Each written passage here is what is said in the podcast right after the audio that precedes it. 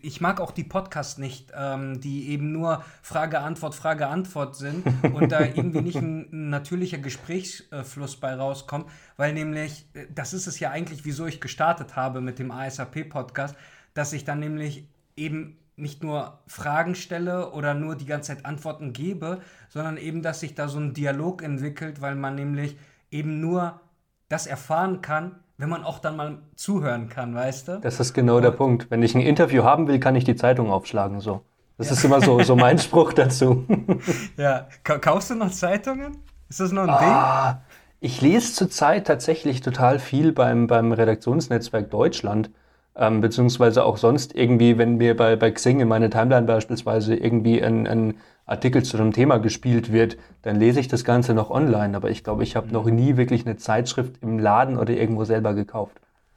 So redaktionell aufbereitete Inhalte ne, auf den verschiedenen Plattformen. Ne? Ja, ich weiß, was du meinst. Klingt gut. Ähm, Sven, jetzt haben wir schon ein bisschen angefangen. Ne? Ich fand den Einstieg ziemlich gut. Ähm, Pre-Intro. Bitte? Das Pre-Intro. Genau äh, Pre-Show. Und ähm, ich hole mal die Zuhörerinnen mal ab. Und zwar ist es die erste ASAP Podcast-Episode im neuen Jahr 2022. Und ich bin mega gespannt und heiß drauf, ähm, was das Jahr noch so alles Tolles auf ähm, sich warten lässt, weil ich nämlich mir ein bisschen Zeit gelassen habe, bis jetzt diese Folge auch aufgenommen worden ist und dann auch veröffentlicht wird, wenn man sie jetzt hört. Und zwar, Sven, ähm, will ich erstmal einsteigen mit der ersten Nachricht, die du mir geschickt hattest. Die war noch im letzten Jahr. Und zwar lese ich die jetzt einfach mal eben gerade vor. Ähm, hey Christos, ich wollte einfach mal kurz Danke sagen dafür, dass du den ASAP-Podcast machst. Selten bin ich durch Zufall auf ein Medium gestoßen, das mich gleich zu Beginn, in Klammern, mein Beginn war Folge 8 und den Rest hole ich gerade nach, Klammer zu, so sehr angefixt hat. Aktuell bin ich bei Folge 5 mit Bertram als Gast und ich hatte bis jetzt noch keine Folge, bei der ich nicht mindestens an einem Punkt gedacht habe, holy shit. An dem Gedankenpunkt war ich auch schon. Ist das jetzt gut, dass ich das schon mal in meiner, in, ist das an meinem Punkt der Karriere hier bin, Schrägstrich war, wo doch die Gäste des Podcasts viel mehr Arbeitserfahrung und einen weitere ausgeprägten Lebenslauf mitbringen. Und ich finde das krass. Ich ertappe mich ständig bei deinem Podcast dabei, wie ich beim Hören in meinem Kopf Selbstgespräche führe, weil mir zu einem Punkt eigene Gedanken kommen und ich aus irgendeinem Grund das Bedürfnis habe, diese zu formulieren. Sven, also, ich habe dir damals schon gedankt dafür und you made my day. Wenn ich das heute noch mal so lese, ich, ähm, es macht mich schon äh, sprachlos und nachdenklich, weil du da etwas in mich beschreibst, wieso ich auch diesen Podcast gestartet habe wenn ich bei anderen Podcasts zuhöre und die sehr gut sind, dann fühle ich mich da so involviert, dass ich da gerne einfach mal die Hand heben wollen würde und gerne selber meinen Senf dazu geben wollen würde, weißt du? Und deswegen, als mich deine Nachricht erreicht hat, da, das hat wirklich so gepasst, dass ich dachte, okay, wir schreiben jetzt noch ein bisschen und das hört sich total interessant an. Und ich lade dich jetzt einfach mal ein, dass du nämlich jetzt einfach deinen Senf dazugeben kannst. ja, danke schön, danke schön für die Einladung. Schön, dass es jetzt dann auch, auch geklappt hat. Auf jeden Fall, mega. Äh, freut mich, dass du auch hier bist. Und äh, wie geht's dir? Was machst du? Alles gut bei dir? Ja, aktuell, aktuell geht's. Ähm, ich war ja jetzt erstmal ein halbes Jahr ähm, arbeitssuchend und habe jetzt zum, zum 1.1. wieder einen, einen, Job gefunden. Ähm, bei einer Behörde, im, in, in der Öffentlichkeitsarbeit, bei einer, bei einer Bundesbehörde. Ähm, da können wir gerne später nochmal noch mal tiefer drauf eingehen. Und da ist es jetzt zurzeit einfach so, ich bin jetzt mitten in der fünften Woche im, im neuen Job und es kommt noch total viel einfach auf mich zu, wo ich dann ähm, so ein Stück weit aktuell versuche, das Ganze erstmal aufzusaugen wie so ein Schwamm und danach dann quasi ähm, die Sachen für mich irgendwie versucht zu ordnen, so gut wie es geht, damit ich da irgendwie auf die Reihe bekomme, weil es schon echt viel ist zurzeit. Ja. Aber das ist wahrscheinlich bei jedem Job so. Ja, nicht so Job. Ich meine, das hat ja auch viel dann auch mit dem Abgleich des Privatlebens zu tun. Ne? Ob das jetzt Hobbys sind, die man dann ähm, irgendwie auf die Kette bekommt, weil ich spreche das nämlich gerade an. Als wir so geschrieben haben, habe ich auch auf dein Insta geguckt, dass du auch sehr viel am Skaten bist, ne? Damals habe ich noch Insta gehabt, genau. Hast du es jetzt nicht mehr? ähm, ich habe bei Instagram, es ist mir irgendwann einfach total auf die, auf die Nerven gegangen, weil ich gemerkt habe, dass ich irgendwie mehr und mehr Zeit dann einfach in den sozialen Medien verbringe, die mir eigentlich in der realen Welt fehlt. Also jede Minute so gesehen, die ich auf, auf Instagram äh, verbringe oder auf Facebook oder sonst irgendwo, ähm, ist ja so gesehen eigentlich eine Minute, in der ich ganz, ganz viele andere Dinge auch machen könnte, die mir halt eben auch wichtig sind und wo ich dann einfach auch einen gewissen Benefit habe. Ob das jetzt einfach nur ist, dass man sich mal abends zusammensetzt und sich mit, mit, mit Leuten wirklich in der realen Welt unterhält oder ob das einfach auch nur eine Sache ist wie, wie Skaten, was mir große, große Freude bereitet. Ähm, aber wenn ich das nicht mache, dann hänge ich irgendwie auf Instagram und verschwende meine Zeit. Und da bin ich jetzt quasi ähm, relativ kurz vor, vor ein paar Wochen habe ich das durchgezogen. Da habe ich auf meinem eigentlichen äh, Instagram-Account alles gelöscht. Komplett alle Beiträge und ähm, auch Follower-mäßig einfach aufgeräumt. Also ich hatte die viele, viele tote Follower, viele Leute, die mir einfach gefolgt haben, die ich selber gar nicht kannte. Ähm, und habe dann ähm, bei Instagram At Life of Sven aufgemacht, wo es dann hauptsächlich beziehungsweise fast ausschließlich nur um, um Skate-related Content dann geht. Ähm, habe da eigentlich auch gedacht, ich könnte irgendwie mehr Content bringen. Aber ähm, meistens ist es so, dass ich zum Skaten gehe und meine Kamera liegt zu Hause und dann ist es auch irgendwie nicht Sinn der Sache. Ja, der Klassiker, ne? wenn man ins Fitnessstudio geht, ach verdammt, ich habe die Kopfhörer nicht dabei. Deswegen wird es heute Deswegen, mit dem Training auch nichts. Genau. Ja, dann hatte ich ja noch Glück, dass ich da äh, ein paar Videos aufschnappen konnte, als ich mich nämlich ein bisschen auf das Gespräch hier vorbereitet habe und erstmal gucken wollte, was du auch so ähm, neben der Arbeit halt alles machst, weil, wie du es auch gerade angesprochen hast, ne, wenn du eben die Zeit ähm, aufbringen musst, um dein Leben auf die Kette zu bekommen, egal in welcher Hinsicht, heißt es ja auch wiederum, dass du die Zeit, die du eben für diesen einen Fokus setzen möchtest, für die anderen Sachen dann halt fehlen. Und hattest du den Eindruck, Sven, dass ähm, jetzt, wenn du, äh, fühlst du dich jetzt freier ohne diesen Druck von Social, Social Media? Hat das was mit dir gemacht? Ähm, also ganz zu Beginn habe ich erstmal nicht gewusst, was ich, was ich mit dieser ganzen Zeit, sage ich mal, anfangen soll. Also es ist jetzt nicht so, dass ich jetzt wirklich komplett gequittet habe und gar nicht mehr Stories beispielsweise anschaue. Aber dadurch, dass ich halt viel, viel weniger Leuten auch folge, und dementsprechend viel weniger Stories ausgespielt bekomme, beispielsweise, und auch viel weniger Beiträge ausgespielt bekomme, ähm, habe ich um einiges mehr Zeit. Und sich dann quasi auch immer vor Augen zu halten, okay, was machst du denn jetzt gerade mit dieser Zeit? Ähm, das war eine, eine, ziemlich, ziemlich krasse Umstellung, weil ähm, ja, ich, ich dann erstmal gucken musste, wie organisiere ich mich jetzt, damit ich halt so gesehen auch, auch mein restliches Leben ähm, so strukturieren kann, um mehr Freizeit zu haben für Dinge, die ich wirklich gerne tun möchte. Und wenn man dann quasi immer so zwischendrin, immer so, so fünf Minuten wieder, wieder an Häppchenzeit hat, die man sonst mit Social Media oder mit anderen Dingen gefüllt hätte, ähm, solche Sachen dann nicht mit Social Media wieder zu füllen und wieder in alte Schemata zurückzufallen, ist ganz, ganz schwer. Zumindest hat's, war das für mich relativ schwierig. Mhm. Ähm, und mittlerweile bin ich dann wirklich auch dazu übergegangen, dass ich dann gesagt habe, okay, fünf Minuten, ähm, ich höre jetzt einfach auch nur mal Musik und vielleicht kommt mir dann bei der Musik irgendwelche Gedanken oder so, die ich einfach festhalten kann für andere Geschichten, für andere Projekte. Ähm, beziehungsweise ich habe dann auch ähm, mehr Zeit einfach über, über ähm, gewisse Nachrichten, die man dann einfach verschickt beim, beim Chatten oder so, nachzudenken. Ich gönne mir einfach die Zeit, um tiefer über, über gewisse Dinge einfach nachzudenken, bevor ich die Sachen einfach dann wegschicke. Ähm, und ich glaube, das hat mich auch so ein Stück weit dann, dann mehr geprägt. Ich, ähm, ich fühle da mit dir und kann da connecten aus folgendem Grund. Ähm, ich bin die Tage einfach mal in so einen Drogeriemarkt reingegangen, ne?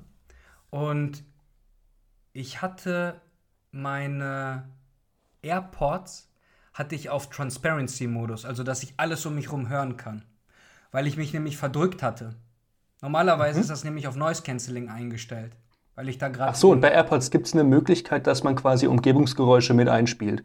Okay. Exakt, genau, das ist es halt. Ähm, du, du musst die nicht aus den Ohren nehmen, sondern wenn du irgendwelche Sachen hören möchtest, dann hältst du ein bisschen länger gedrückt und dann wechselt er den Modus zwischen Noise Cancelling, also komplett in sich gekehrt, zu Transparency, dass du halt äh, Bahndurchsagen hörst äh, und mhm. so weiter.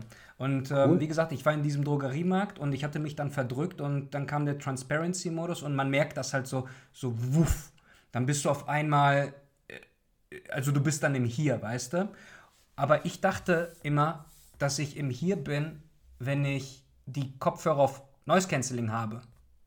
Und dann habe ich die mal bewusst einfach so gelassen, weil das dann nämlich ein bisschen ähm, wie so eine Art Cheaten ist. Zwar wie eine Brille für die Augen. Wenn du nichts sehen kannst, brauchst du eine Brille, damit du wieder normal sehen kannst. Genau. Ähm, ich habe noch gute Ohren, aber durch den Transparency-Modus schärft das nochmal so um 10, 15 Prozent deinen Hörsinn, habe ich den Eindruck, weil du dann nämlich andere äußere Geräusche noch deutlicher wahrnimmst. Also bin ich einfach mit dem Transparency-Modus durch diesen Drogeriemarkt gegangen, habe keinen Podcast gehört, habe keine Musik gehört und äh, mir ist eine Sache aufgefallen, und zwar wie ruhig es da drinnen eigentlich ist. Da unterhaltet sich niemand, ähm, da war jetzt auch keine ähm, so Fahrstuhlmusik-Atmosphäre, äh, sondern man hat gemerkt, dass die Menschen dort sind, weil sie ein Bedürfnis haben, das erfüllt werden muss, indem sie da rein und raus gehen. Ist ja nichts Verwerfliches dran. Das war ja bei mir genau der gleiche Fall. Und dann gehe ich so da durch und dann stehe ich an der Kasse. Und ich hatte genau diesen Moment, den du gerade sagst, dass ich Zeit nachzudenken hatte, weil ich eben nicht auf Social Media war, um eine Nachricht dann abzuschicken, sondern ich fokussiere mich gerade, was möchte ich schreiben, damit der oder die exakt diese Antwort oder Frage von mir erhält. Und dann stehe ich so an der Kasse und wie so Roboter, weißt du, so einer nach dem anderen, eine nach dem anderen, ne? Und mir ist dabei dann aufgefallen, als ich dann kurz vor der Kassiererin stand, dass vor mir so ein junges Mädchen war, ähm, Kopfhörer drinne, ähm, guckte die ganze Zeit aufs Handy, dann wurde der Betrag gesagt, dann hat sie einfach das Handy mit Apple Pay ähm, an dem Kartenlesegerät gehalten, hat die Sachen eingepackt, Quittung nicht genommen hat sich umgedreht gegangen und die Kassiererin hat dir noch einen schönen Tag gewünscht. Und, und das ist dann nicht zurückgekommen? Nee, da ist gar nichts zurückgekommen. Mhm. Weil, weil sie traurig. war ja auch vertieft in ihrer ähm, Sache, was sie da jetzt auch gemacht hat, nebenbei. Und als ich dann vor der Kassiererin stand, wohlgemerkt eben mit diesem Transparency-Modus und das alles, was ich so gerade wahrgenommen hatte bis dahin, habe ich wirklich jeden einzelnen Schritt bewusst wahrgenommen. Und mir ist dabei aufgefallen, dass ich schon sehr lange in einem Drogeriemarkt solche Schritte gar nicht wahrgenommen habe, sondern komplett auf Autopilot war. Und ich habe halt wirklich gemerkt, ähm, wie ich abkassiert worden bin, wie gefragt worden ist. Ähm, ähm, Haben Sie eine Payback-Karte? Äh, solche Sachen, genau. Und ich habe mich dann dabei erwischt, wie ich dann halt auch über meine Apple Watch bezahlt habe, weil es halt convenient ist. Ich die Sachen eingepackt habe, und dann habe ich der Kassiererin in die Augen geguckt, dann hat sie mir einen schönen Tag gewünscht und ich habe gesagt, ebenso, danke, gleichfalls. Und ob ich dann noch die Quittung haben wollte, da habe ich gesagt, nein, vielen Dank. Und dann habe ich mich umgedreht und bin gegangen. Und bis auf meinen Nachhauseweg habe ich diesen Transparency-Modus e-, extra angelassen und mal auch draußen gefühlt, was das so mit einem macht. Und dabei habe ich mich dann erwischt, wie ich dann ziemlich oft und lange so in meiner Zone bin. Das ist nicht meine Komfortzone, sondern eher meine Zone, dass ich mich bewusst von außen abkapsel, weil ich gerade was Wichtiges zu tun habe. Ähm, und das ist jetzt in Anführungszeichen gemeint. Ist jetzt das Wichtige, dass ich einen True Crime Podcast hören möchte? Oder ist das Wichtige, dass ich jetzt über Social Media oder nach links oder rechts swipen möchte in irgendwelchen Apps? Das ist ja jedem ähm, überlassen, ähm, wie, wie, wie man das auslegt. Aber dieser menschliche Kontakt, der wurde mir erst bewusst, als ich mich wirklich aus meiner Zone wieder rausbegeben habe, weil mir das dann eben nicht so überdeutlich war. Deswegen, ich, ähm, wenn, wenn, wenn man da jetzt nochmal in irgendwelchen Märkten reingeht oder sowas, einfach mal Stöpsel rausnehmen und einfach mal fühlen und hören, was das so mit einem macht, weil das war echt eine Erfahrung, muss ich dir sagen. das das, das kenne ich. Also genau so, genau durch, durch, durch so eine Geschichte im Prinzip bin ich ursprünglich auf Podcast gekommen. Also Podcast gibt es ja jetzt nicht erst seit gestern. So. Und ähm, als dann wirklich Corona gekommen ist im, im März 2020 ähm, und, und man niemanden wirklich mehr, mehr treffen durfte, es war ja dann quasi ein Lockdown. Die meisten Geschäfte waren zu, Ähm, es gab keine Kneipen, es gab keine Bars mehr, man durfte die Leute nur noch draußen treffen und da dann auch nur noch ein paar Leute, wenn überhaupt, und hatte immer irgendwie Angst, dass man von der Polizei erwischt wird oder Personenkontrolle oder bla bla bla. Und ähm, ich bin bis dahin wirklich jedes Wochenende immer in die Berge gefahren zum Snowboarden und habe da halt dann meine Leute getroffen, weil wir im Prinzip immer aus ganz Süddeutschland und Mitteldeutschland immer in die Berge gefahren sind, jedes Wochenende und haben uns da halt gesehen. Und wie das dann nicht mehr möglich war, weil man ja auch nicht mehr irgendwo hinreisen durfte von wirklich heute auf morgen, ähm, habe ich mir gedacht, boah krass, jetzt habe ich Zeit. Jetzt gucke ich doch mal, was so ein Podcast ist, weil ich wusste, dass es das bis dahin gibt aber ich hatte überhaupt gar keinen Bezug dazu. Und ähm, dann sind, dadurch sind Podcasts tatsächlich so zu meinem, zu meinem ständigen Begleiter eigentlich geworden. Also ich höre seitdem um Bruchteile nur noch von, von dem, was ich früher an Musik gehört habe und habe das alles aufgefüllt mit Podcasts, weil ähm, ja, das irgendwie so eine, so eine soziale Komponente hat, auch wenn man nicht am Gespräch, das dann stattfindet, wie wir das jetzt beispielsweise gerade haben, ähm, teilnimmt, hat man doch irgendwie so dieses Gefühl, es passiert gerade irgendwas Soziales um einen rum. Und das hat mich irgendwie total erfüllt und irgendwie hatte ich auch das Gefühl zu wissen, ich brauche das gerade, ohne davor gewusst zu haben, dass mir eigentlich genau das gefehlt hat. Also du beschreibst genau die Sache, wieso ich damals mit Podcast angefangen habe und wieso ich heute auf YouTube irgendwelche Pen and Paper einfach äh, links äh, laufen lassen habe, weil ich dann nämlich so ein Gewusel höre von Menschen, die irgendwas erarbeiten und dabei Spaß haben, weißt du? Und ich, ich bin auch dabei, dass ich jetzt wieder versuche, mehr und mehr Musik mit reinzubringen, weil dieser ganze Podcast-Hype und Kultur, der ja immer noch anhält, der ist halt extrem geworden, weißt du? Und als ich damals angefangen habe, das war 2004 rum, als ich meinen ersten iPod bekommen hatte, da gab es eine Handvoll von deutschen Podcasts und der Rest war amerikanisch. Und dadurch habe ich auch ein bisschen die englische Sprache mehr und mehr aufgesogen, weil die waren halt Vorreiter, was das angeht.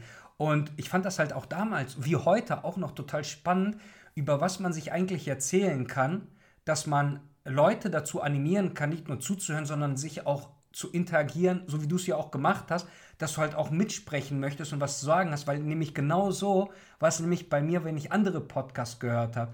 Und jetzt aus der Erfahrung heraus, dass ich ein, zwei Podcasts gestartet habe selber, ist es nochmal ein kompletter Unterschied, einen Podcast zu hören oder einen Podcast wirklich auszuführen. Aber letztendlich bleibt der Spaß der gleiche, ob ich jetzt jemandem zuhöre oder ich jetzt den Podcast mache, wie in dem Fall mit dir und ich höre dir dabei zu. Es ist quasi wie gerade ein Live-Podcast, den ich aber noch mitgestalten kann, instant. Und wenn ich dann Folgen nachhöre, ähm, was die Gäste oder die Gästin gesagt hat, dann finde ich das immer noch spannend, wie dann diese Atmosphäre in diesem Moment halt festgehalten worden ist, weil uns nämlich auch zu diesem Zeitpunkt Sachen beschäftigt haben. Und der beste Podcast ist immer der nächste Podcast, den man macht weil man ja immer wieder dazu lernt und immer wieder aus diesen Gesprächen, so wie jetzt auch, was halt dazu nimmt. Wenn du jetzt beschrieben hast, dass du mit Bertram Folge 5 und dann 8 und so weiter gehört hast, das war zu dem damaligen Zeitpunkt der beste Podcast, den ich machen konnte, weil ich nämlich mit meinen Erfahrungen, Fähigkeiten und auch von den Gästen eben an dem Punkt zusammengekommen sind. Da haben sich dann halt unsere Wege bisher dann digital gekreuzt. Und ich kann da unheimlich viel mitnehmen, eben auch aus diesem sozialen Aspekt, dass man sich jetzt, weil du gesagt hast, wir uns jetzt schon seit zwei Jahren in der Corona-Pandemie befinden, mit Pandemie befassen und so weiter und Lockdown, das darf nicht fehlen. Und so gern ich auch jetzt mag, dass ich mit dir über Zoom das live machen kann gerade ähm, und dich kennenlernen kann, Sven, es ist doch ein himmelweiter Unterschied, dich persönlich mal zu treffen und einen Kaffee trinken zu gehen und da irgendwie zu schnacken, weißt du? Absolut, absolut. Und Aber vielleicht, vielleicht holen wir das einfach mal nach. Wenn ich vielleicht im Sommer oder so mal in Köln bin, dann klingel ich bei dir durch und dann gehen wir einen Kaffee trinken. Absolut. Und by the way, hier bei mir im Park um die Ecke haben wir auch noch einen Skater, Skatepark. Ne? Da würdest du dich dann auch wie zu Hause fühlen.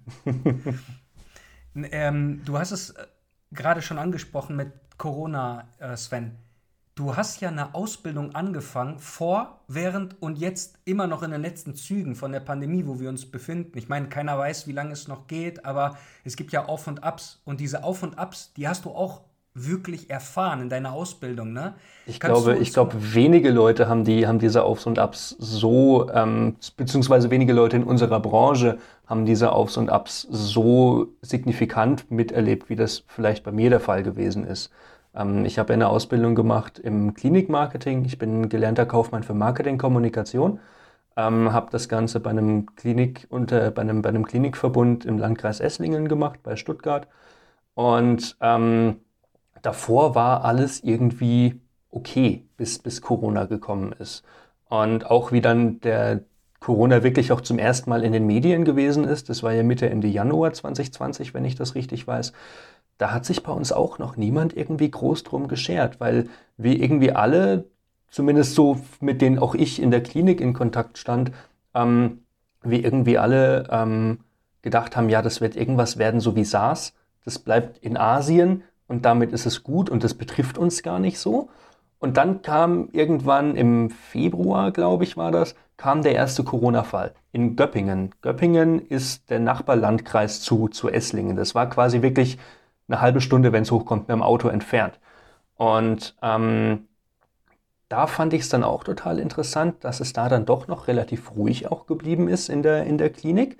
Ähm, aber da hat man dann schon gemerkt, so, okay, die Leute trauen sich nicht so ganz, das auszusprechen, was aber eigentlich jeder denkt. Weil jeder, glaube ich, hat dann ab einem gewissen Punkt gedacht, okay, bis wann kommt es zu uns und wie können wir uns bestmöglich darüber, äh, davor, davor schützen oder darauf vorbereiten. Ähm, und dann irgendwann wurde die Sache wirklich ernst. Ähm, dann ähm, kam ein Beschluss, der musste von heute auf morgen dann umgesetzt werden, mit ähm, beispielsweise ähm, an den drei Standorten eigens eingerichteten ähm, Testzentren und dann musste man sich die, Infrastru äh, die, die äh, Gebäudestruktur anschauen. Wie lenkt man beispielsweise die potenziell positiven Personen, damit sie möglichst wenigen anderen Leuten irgendwie über den Weg laufen, weil sonst könnten die sich ja auch wieder infizieren und so weiter und so fort. Super spannend, das war, super wichtiges Thema, ne? Absolut. Und das vor allem, es war auch, auch relativ aufwendig, weil ähm, man wusste ja auch erstmal gar nicht, wo bekommt man die Pläne her. Wie viele Leute, glaube ich, wussten auch nicht, die, die damit involviert waren, ähm, wie muss man diese Pläne interpretieren. Ähm, und vor allem, es musste dann im Prinzip innerhalb kürzester Zeit gemacht werden. Das heißt, der, der Drucker, der ist heiß gelaufen, weil Beschilderungen gedruckt wurden. Ähm, ich habe mich dann zwischenzeitlich so ein bisschen gefühlt, als würde ich die Ausbildung zum Laminierprofi machen, weil alles, es wurde alles einlaminiert, natürlich, damit man es dann abwischen kann, in, in, äh, wenn irgendwie was gewesen wäre und desinfizieren ich diesen kann. Geruch, ne? Der geht hier irgendwann mal so stark. Der geht hier irgendwann ey. so, genau. Ich, ich habe auch mal, ähm, das war ähm, nicht ein Fleischer, das waren ähm, äh, ein Lebensmittelhersteller, weißt du, so mit Käsetheke und auch viel Fleisch. Mhm. Und da musste ich dann halt auch irgendwelche äh, Prospektsachen da, also so rausnehmen, die dann an der Käsetheke kommen, die müssten einlaminiert werden. Und mir ging dieser Geruch irgendwann mal so auf den Keks von diesem Laminiergerät, ey. Und jetzt stell dir vor, du hast das anderthalb Tage straight. Du machst anderthalb Tage nichts anderes. mhm. Und ähm, ja, das war ein, ein, ein ziemlicher, ziemlicher Kraftakt. Und dann haben wir aber, glaube ich, auch alle gedacht, ähm, ja, das sind jetzt mal die 14 Tage, wo wir im Lockdown sind und dann gibt sich das irgendwie mal wieder oder lass es vielleicht vier Wochen sein. Und dann haben wir auch alle irgendwie gedacht, okay, das nimmt alles irgendwann ein Ende. Bis dann der zweite Lockdown kam im, im Herbst 2020, da haben wir dann, glaube ich, alle begriffen, so, okay, ähm, das dauert jetzt noch ein bisschen, das geht jetzt nicht so sehr. Dann kamen ja auch die ganzen Varianten noch mit dazu. Und, und du warst ähm, zu der gleichen Zeit immer noch bei der Klinik im Klinikmarketing? Genau. Okay. Ich war da dann, da dann immer noch im, im Klinikmarketing. Ähm, da hat sich dann halt auch äh, von der Zuständigkeit her ein bisschen was ähm, geändert, weil dann auch äh, beispielsweise aus unserer Abteilung jemand mit in die Krisensitzungen mit reingegangen ist, um die Sachen zu protokollieren, um dann einfach die weiteren Schritte dahingehend auch in die Wege zu leiten. Ähm, und dann musste man natürlich auch gewisse andere Schritte ähm, in die Wege leiten. Beispielsweise ähm, war dann ein, ein, ziemlicher Batzen an Arbeit, der im, im, Sommer wieder auf mich zukam, im ersten Corona-Sommer, ähm, als dann Veranstaltungen wieder, ähm, wieder stattfinden durften ähm, hat man dann gesagt, oh Herr Müller, Sie können sich jetzt ans Telefon setzen, wenn jemand anruft, dann tragen Sie die Leute einfach ein, weil wir kein Booking-Tool haben auf, auf, auf unserer Website. Ähm, muss man auch dazu sagen, die Zielgruppe von diesen Veranstaltungen ist ja so in den 60ern etwa, je nach, je nach äh, Veranstaltungsthema. Ähm, da kann man dann auch nicht auf eine Website verweisen, weil vielleicht viele ältere Menschen teilweise wirklich auch gar keinen eigenen Internetzugang haben. Muss man irgendwie anders dann beikommen. Ähm, dann war es so, dass dann sieben äh, Veranstaltungen mit Anzeigen und allem drum und dran auch promotet wurden. Und dann hat man gesagt, so, ich habe jetzt Urlaub, ähm, Herr Müller, kümmern Sie sich bitte darum, dass die Sachen alle laufen. Dann ist mein Telefon heiß gelaufen und das war, also das hat mich total überfordert, weil ähm, ich hätte eigentlich fünf Telefone und acht Ohren gebraucht, damit ich alles irgendwie ähm, hätte, hätte einpflegen können. Ähm, da bin ich gar nicht hinterhergekommen, zumal die Leute auch noch E-Mails und Briefe geschrieben haben.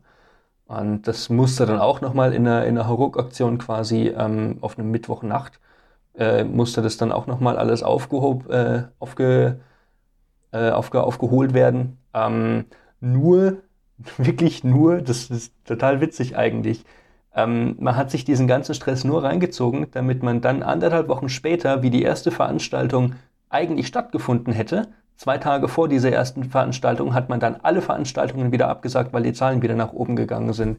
Und da habe ich mich dann schon so ein bisschen vom Leben verarscht gefühlt. Ähm, nicht nur du, Sven. Was du gerade erzählst, ne, kenne ich auch aus meinem ähm, erweiterten Kreis. Ne? Da habe ich auch ein paar Kolleginnen, die in der Tourismusbranche arbeiten. Und das war eine reinste Katastrophe. Ne? Glaube ich. Ganze Arbeit, erstmal das zu planen. Und by the way, ich habe auch äh, Kolleginnen, die nämlich auch mit diesem Klientel arbeiten müssen, so 60 plus. Mhm. Und äh, das macht keinen Spaß, was die Administration angeht, aber wenn du die Menschen dann dort vor Ort siehst, je nachdem, was du anbietest, macht es halt Spaß zu sehen, dass die Spaß haben, weißt du? Das ist aber ein, Absolut. ein ganz anderes ähm, ein Thema. Das Thema bis dahin war erstmal, hey, wir haben jetzt ein halbes Jahr lang keine Einnahmen mehr gehabt, wir dürfen jetzt wieder aufmachen, das heißt, wir müssen ein bisschen was reinholen. Das war so immer der Grundtenor. Und durchweg von der Küche über Personal zu finden, das ähm, äh, Servitore spielt, ähm, über irgendwelche Türsteher und Türsteherinnen, die dann nämlich diese Eingangskontrolle machen und zwar nicht, ob du rein oder rauskommst mit 60 plus, nee, ob du eben ähm, äh, immun bist, ob du geboostert bist und hast du nicht gesehen. Und all der ganze Stress, nur um dann abzusagen, weil die Fallzahlen hochgegangen sind. Und dann fing nämlich die Nacharbeit an, nämlich allen anzurufen, irgendwie, die schon Geld Kontakte nachverfolgen. Äh, exakt, und ich denke, da kannst du auch ein Lied von singen, ne?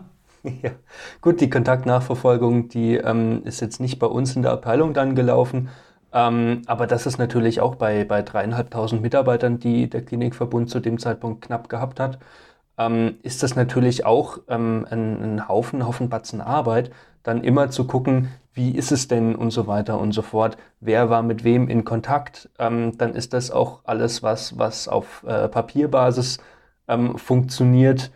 Ähm, dementsprechend füllen die Leute das, die Leute drucken das aus, dann füllen die Leute das händisch aus, schicken es zu dir, du liest es ab und gibst es wieder in den Computer ein, weil es IT-technisch keine Basis gegeben hat, auf der man das hätte lösen können. Ähm, und das ist, das sind halt solche, solche Geschichten, die total ähm, Zeit dann auch rauben. Also ähm, da war es dann so, dass die Eventmanager bei uns sich äh, bereit erklärt hatten, ähm, weil sie eben Kappa hatten, dadurch, dass keine Veranstaltungen irgendwie ausgerichtet werden konnten bzw. durften, ähm, dass sie dann quasi einfach ihre Zeit nutzen, ihre Kapazität nutzen, die sie jetzt, die dadurch frei geworden ist und da dann ähm, so ein Stück weit unterstützt haben. Aber das ist dann halt einfach auch äh, ein Batzen Arbeit, weil es geht ja nicht nur darum, dass Patienten innerhalb der Klinik ähm, Kontakt mit Leuten hatten, sondern dass dann eben auch Mitarbeiter in der Klinik Kontakt mit anderen Leuten hatten.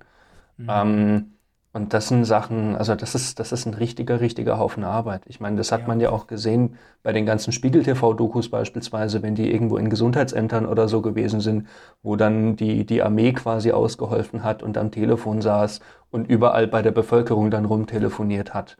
Ähm, das ist auf jeden Fall ja, ein dicker Batz noch an Verantwortung, der dann auf einen zukommt. Ne? Und das kommt ja auch noch dazu, genau. Das war jetzt im Sommer und wann hast du dann die ähm, Ausbildung dann abgeschlossen?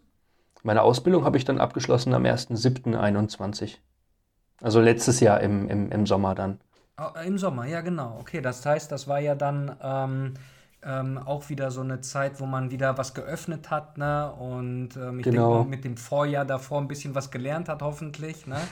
Und das war auf jeden Fall, ähm, ich, ähm, ich, ich habe auch gerade die ganze Zeit darüber nachgedacht, als du erzählt hast, was du jetzt alles erlebt hast in deiner Ausbildung, ne? Was auf mich so zukam, ne? Und das waren halt äh, andere Sachen, weil zu meiner Zeit gab es eben keine Pandemie oder ähm, solche ähm, Sachen, die von außen kamen, sondern es hat auch viel was mit mir selber zu tun, wo eben ich noch nicht genau wusste, wo die Reise halt hingeht, weißt Ich war noch extrem jung und irgendwie die Aufgabenstellung war nicht immer so exakt und dann hast du dich dann nicht mehr getraut, ein drittes Mal nachzufragen, weil dann die Antwort auch oft kam, ja, Google ist dein bester Freund und dann, wenn dann so eine Atmosphäre dann schon herrscht, ne, als Ausbilder und äh, Azubi, da fühlst du dich auch unwohl. Und bei dir war das halt auch so, dass nämlich auch so viel von außen dazu kam, dass das auch in dir ziemlich viel dann ausgelöst hat.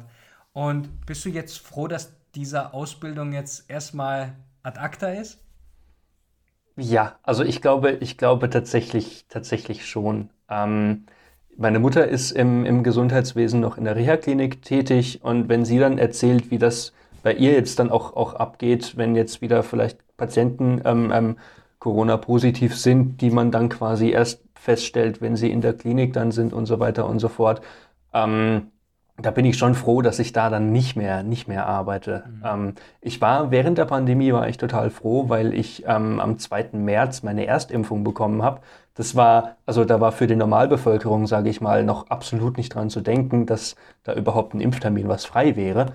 Ähm, das war, dahingehend war das schon, schon sehr gut, aber ähm, wenn man sich dann auch überlegt, dass teilweise ziemlich in Aktionismus verfallen wird, weil jetzt ähm, Sache X passiert ist oder Vorfall X auf einmal auf der Tagesordnung steht, ähm, worauf man sich relativ gut davor schon, schon hätte vorbereiten können teilweise, ähm, bin ich schon froh, dass es jetzt anders ist. Dazu habe ich auch direkt danach so ein bisschen oder auch zu Ende der Ausbildung so ein bisschen die ähm, ganze Bürokratie verflucht, weil es natürlich auch viel ist, wir tragen das in die Excel-Liste ein, dann in die Excel-Liste mit den Excel-Listen und dann die Excel-Liste mit den Excel-Listen mit den Excel-Listen. So ad absurdum Du hast den geführt. Schritt noch vergessen, äh, auszudrucken und laminieren. Ne? Da bist du ja jetzt auch Fachmann. Genau. ne? So sieht's aus, genau, Christas.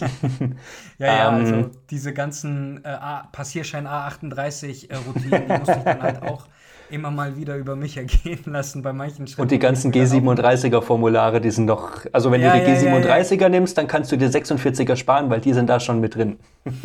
Ja, ähm, you know what I mean. Und ähm, Genau. also von diesen Schritten ähm, sind einige wahrscheinlich von uns nicht, ähm, ja, eher, sagen wir mal, glimpflich davon gekommen, dass ähm, mal mehr, mal weniger der Fall war, weil eben auch dieses ganze, die ganze Zeit, wo wir uns in den letzten zwei Jahren ja befinden, auch sehr viel Staub aufgewirbelt hat und mal nach, nachgeguckt hat und nachgebohrt hat, wo stehen wir denn jetzt hier eigentlich? Und zwar äh, mit Hinblick auf, wie sieht es mit Homeoffice aus? Weißt du, das war ja total verpönt am Anfang, wenn ich als Freelancer. Gar nicht dran zu denken davor. Hat, hast du Das- da Erfahrungen mitgemacht?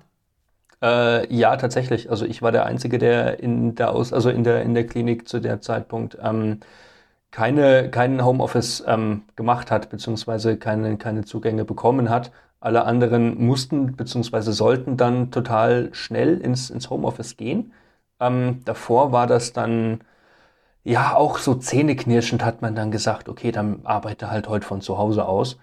Ähm, und hat dann kurz vor der Pandemie noch eine Betriebsvereinbarung zur alternierenden Telearbeit, so nennt sich diese Betriebsvereinbarung ganz, ganz hochoffiziell im öffentlichen Dienst. Ähm, du, du, du, du grinst schon, Ja, genau. Gesundheit. Ähm, und da, da sind dann halt die, die Rahmenbedingungen einfach festgelegt worden, wo ich dann gesagt habe, okay, ähm, ich hätte meine eigenen, meinen eigenen Rechner nutzen müssen, ich hätte ähm, mein eigenes Telefon für dienstliche Zwecke nutzen müssen. Das heißt, jeder in der Klinik Wow. beispielsweise hätte meine private Telefonnummer ähm, dann, dann bekommen. Ähm, dann geht es auch darum, äh, wenn man beispielsweise sein Arbeitszimmer relativ weit hat von, von ähm, seinem WLAN-Router, dann hat man da relativ schlechten Empfang. Dann hätte man sich nur mal, nur mal Gesetzesfalles. Dann hätte man sich da auf eigene Kosten halt dann äh, gucken müssen, wie bekomme ich meinen Arbeitsplatz irgendwie so, dass es geht. Ähm, Die einen Leute haben gesagt, okay, ich hole mir dann halt einen Repeater für 15 oder 20 Euro. Die anderen Leute haben dann mit Rückenschmerzen in der Küche gesessen, weil es da den besten, besten äh, WLAN-Ausschlag gehabt hat. Krass. Ähm, und das nur, weil der Arbeitgeber im Prinzip hergeht und sagt, ja, nö, ich zahle euch das nicht. Ähm, weil das ist ja so gesehen eine freiwillige Sache. Was ähm, ich mich auch dabei frage, ist, ne? Ähm, ich, bin ja, ich bin Freelancer, weiß ich muss ja eh für mich dann selber sorgen und gucken, wo das ist. Weißt genau. du, wenn ich einen Repeater brauche, ne, dann brauche ich einen Repeater und wenn ich in der Küche arbeite, dann bin ich selber in Schuld, wenn ich mir den Rücken kaputt mache. Und by the way, ich habe das lange Zeit gemacht, weil ich eben so im Fokus war, dass eben dann die Küche hergehalten haben muss, weißt du?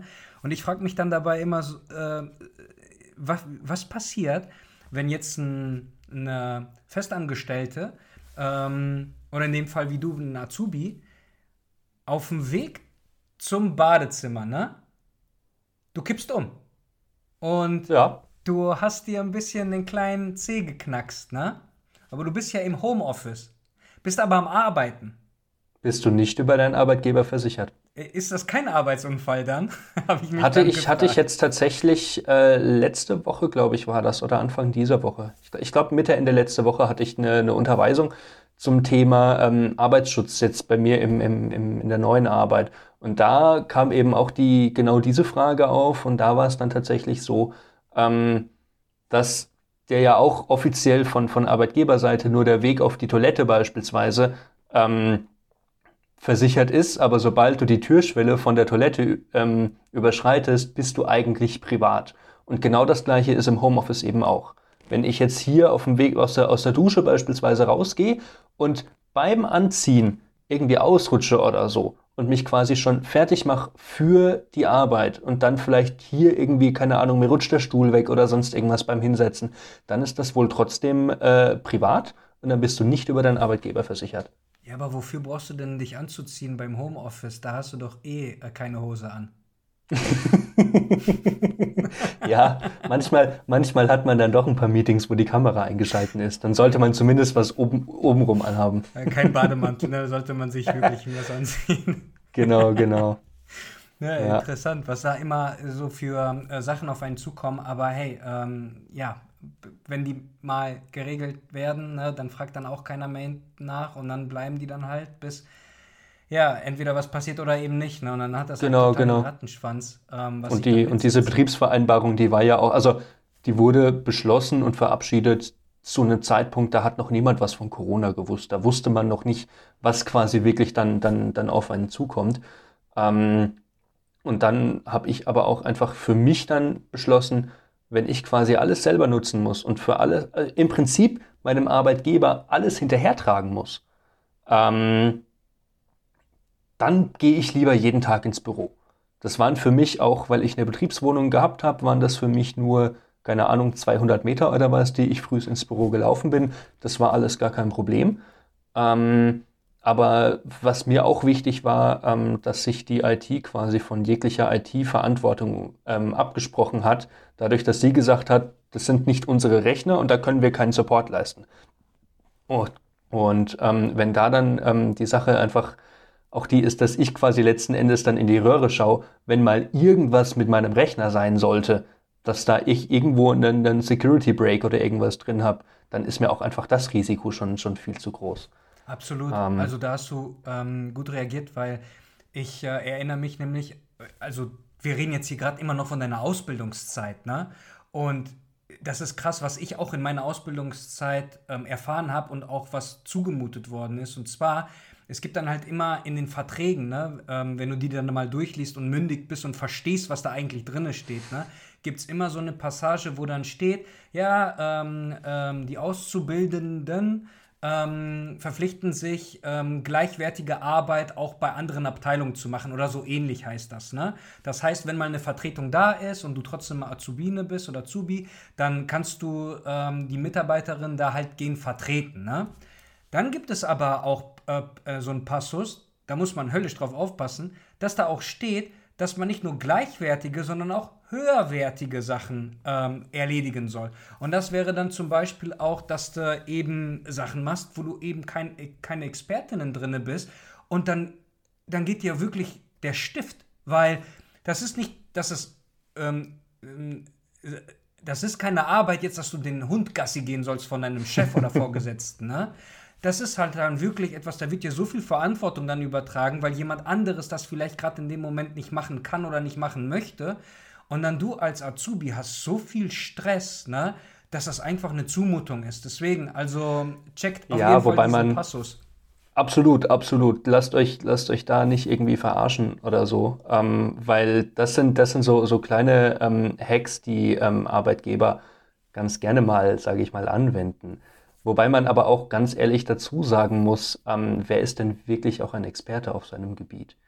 Ähm, diese, diese Frage sollte man sich auch als, als Auszubildender, glaube ich, so ein Stück weit stellen, gerade wenn ähm, Menschen einem was, was beibringen möchten, die vielleicht selber nicht so ganz genau wissen, was sie da wirklich tun. Ähm, und dementsprechend kann man sich da auch selber so ein Stück weit dann einfach den Druck rausnehmen, wenn man jetzt mal irgendwo aushelfen soll oder so. Ähm, genau, ähm, schau mal, schau mal, Sven, ich, ich bin da bei dir, ne? ähm, als ich 16 war, ne, äh, nee, ich war 15, als ich meine erste Ausbildung angefangen habe, ne, da war nichts mit Nachdenken, da war irgendwie so, okay, das ist eine autoritäre Kraft, ne, und dann habe ich mich unterzuordnen, so, so wurde mir das irgendwie so eingetrichtert, weißt du, wie ich meine? Und ja. Ähm, äh, äh, mündig war ich dann noch lange nicht. Das hat dann erstmal, ich musste da erstmal durch diese Feuerringe springen und bis ich dann so gecheckt habe, ey, warte mal eben gerade, ich darf Nein sagen. Und dann hat es bei ja. mir Klick gemacht, weißt du? Eben, ich habe nichts dagegen, mal über den Tellerrand zu gucken, wenn ich jetzt von verschiedenen Abteilungen mein Wissen ähm, erfahren kann, um nämlich meine eigene Expertise aufrechtzumachen und auf verschiedenen Grundpfeilern zu stecken, weißt du? Weil als ich damals Programmierung gelernt habe, ja, es ist interessant, mal von Marketing zu erfahren, was deren Pain Points sind, ne? damit ich das in meiner Programmierung einfließen lassen kann. Aber es ist nicht mein Job, dem Marketing-Dude dann zu sagen, hey, ähm, nur weil ich jetzt ähm, ähm, auch die UI gerne mache, dass ich ihm direkt sage, hey, ich übernehme jetzt deine PowerPoint-Präsentation, weil ich mich nämlich mit PowerPoint auskenne, aber ich habe keinen Blassen davon, was eigentlich deine Präsentation zu tun hat damit. Ja. Und das ist nämlich dann dieser Content, ist der Inhalt gewesen der Präsentation, wovon ich keinen Blassen habe, aber ich konnte das Werkzeug damals ausführen. Aber dann würde halt auch salopp gesagt, ja, versuch mal beides. Und dann landet das dann auf einmal auf deinem Tisch, neben deinen ganzen Hauptaufgaben, die du machen musst, neben dass dann jemand fragt, ob du den Hund Gassi gehen möchtest, plus du musst irgendwas noch höherwertiges machen, obwohl du absolut keinen Blassen hast. Und Aber das ist ja auch die Krux an Arbeit. Also wenn du deine Arbeit total gut kannst und wenn die anderen Leute dann merken, du kannst deine Arbeit total gut, dann kannst du auch ganz, ganz viel davon machen, weil die Leute wissen ja dann, das geht irgendwie, wenn man dem Christus das in die, in die, in die Hände drückt. Und da muss man dann halt eben auch aufpassen, dass es nicht zu viel wird. Genau. Dass man irgendwo auch sagt, okay, jetzt ist eine Deadline erreicht und ähm, mehr kann ich nicht. Es ist auch so, wie du vorhin schon gesagt hast, am Ende des Tages ähm, haben wir hier nur zwei Ohren, zwei Augen, ne? Und damit lässt sich ja nur so viel überblicken, dass wir auch den Kopf dafür dann frei haben. Und wenn wir eben aufgezwungene Arbeit, die fühlt sich auch schon komisch an, wenn man sie eigentlich ausspricht. Und dann habe ich mich immer gedacht, wie fühlt sich denn die Person, die dann auf mich zukommt, um Sachen abzulegen? Nee, also das war jetzt keine Hilfe, sondern das war wirklich einfach abzulegen, wie du es eben gesagt hast. Er, er ich habe keine sie, Lust dazu, ich guck mal, wer das sonst genau, machen kann. Er oder ja. sie, ne, äh, die sind jetzt von der Hierarchie nicht so gleichwertig und ich versuche einfach mal Arbeit abzugeben, weißt du? Und die bittere Erfahrung musste ich dann auch ähm, mal machen, als ich dann immer Ja gesagt habe und dann ich wirklich voll war mit Arbeit. Und wir reden jetzt halt nicht nur von Arbeit, die mich dann ausgefüllt hat, sondern die Arbeit, die mir keinen Spaß gemacht hat. Und das hat dann so weit geführt, dass ich dann eigentlich meine eigentliche Berufung, die ich ja nicht nur lernen wollte damals als Azubi, gar nicht mehr ausführen wollte. Und deswegen bin ich komplett gewechselt von Programmierung dann in Design. Und ich bin froh, dass ich diesen Schritt dann auch weiter dann verfolgt habe, dass ich von angestellt zu selbstständig gegangen bin, weil es dann nämlich auch so ähm, nicht nur Crunch-Time gab, sondern eben auch Sachen, wo ich gesagt habe, wenn ich jetzt selber das Sagen darüber hätte, ne, natürlich würde ich dann auch die ganzen Komplimente bekommen und den ganzen Fame, wenn das mal wirklich Hand und Fuß hat, wenn man nach außen geht. Aber darum ging es mir nicht. Das Coole daran war, dass ich dann auch spüren konnte, wenn Fehler gemacht worden sind, weil dann weiß ich, was ich nächstes Mal nicht machen muss. Und das war ein viel größeres Learning. Und das hatte ich früher nicht. Als ähm, Angestellter habe ich diese ähm, Fehler, die ich gemacht habe, nicht so zu spüren bekommen, weil das nämlich viel weiter oben in der Hierarchie war, weil du irgendwann mal gar nicht deine eigene Arbeit präsentieren durftest in irgendeinen Agenturen. Ja. Du hast sie nämlich abgegeben zu PMs und die haben es wiederum abgegeben zu Art Director und die sind diejenigen, die das dann von dem Kunden, ja,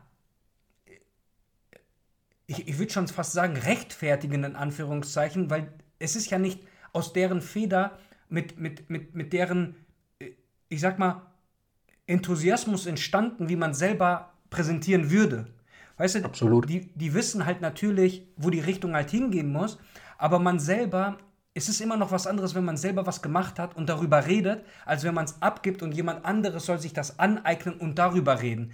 Man merkt das, dass dieser Enthusiasmus, der ist gar nicht da. Und als Freelancer, das, was mir am meisten Spaß macht, ist, meine eigenen Ergebnisse, Überlegungen zu zeigen, dann damit auf die Schnauze zu fallen, Feedback einzusammeln und sich dann wieder ans Ziel zu robben, dass man dann wieder aufstehen kann und sagen kann, ey, ich habe jetzt hier Revision XY und was halten wir jetzt davon? Ist da jetzt noch Luft nach oben? Passt das? Was können wir verbessern? Und früher war das einfach nur so ein Abarbeiten der Tasks. Und da, da war ja. das, die Lernkurve war eigentlich dann sehr, sehr schnell erreicht und sehr, sehr flach dann. Ja, im Prinzip ist ja aber auch jeder Fehler, den man macht, einfach nur ein Learning, das man noch nicht gehabt hat. Ähm, schwierig wird es dann nur, wenn man das fünfte, fünfte Learning dann fünfmal das gleiche Learning so gesehen hat, weil dann tue ich mir auch schwierig, das nochmal als Learning abzutun. Ähm, wobei man jetzt, also du, du hast jetzt gerade so ein Stück weit romantisiert, wie das ist als Freelancer und so weiter und so fort. Aber da darf man ja dann trotzdem auch nicht ähm, vergessen, dass es ja bei dir auch Arbeit gibt, die, glaube ich, niemand gerne macht. Also du musst dich ja auch mit solchen Sachen wie Buchhaltung oder, oder so ein Bullshit ähm, rumärgern, nenne ich es jetzt einfach mal. Ähm, da freust du dich wahrscheinlich dann auch jede Woche drauf, dass du die Sache dann irgendwie wieder auf den Stand bringen darfst, so beziehungsweise jeden Monat. Ja, genau. Ähm, also, solche Sachen darf man auch nicht vergessen. Ja, ja, ähm, also ganz so schlimm ist es jetzt nicht, dass es jede Woche gemacht werden muss.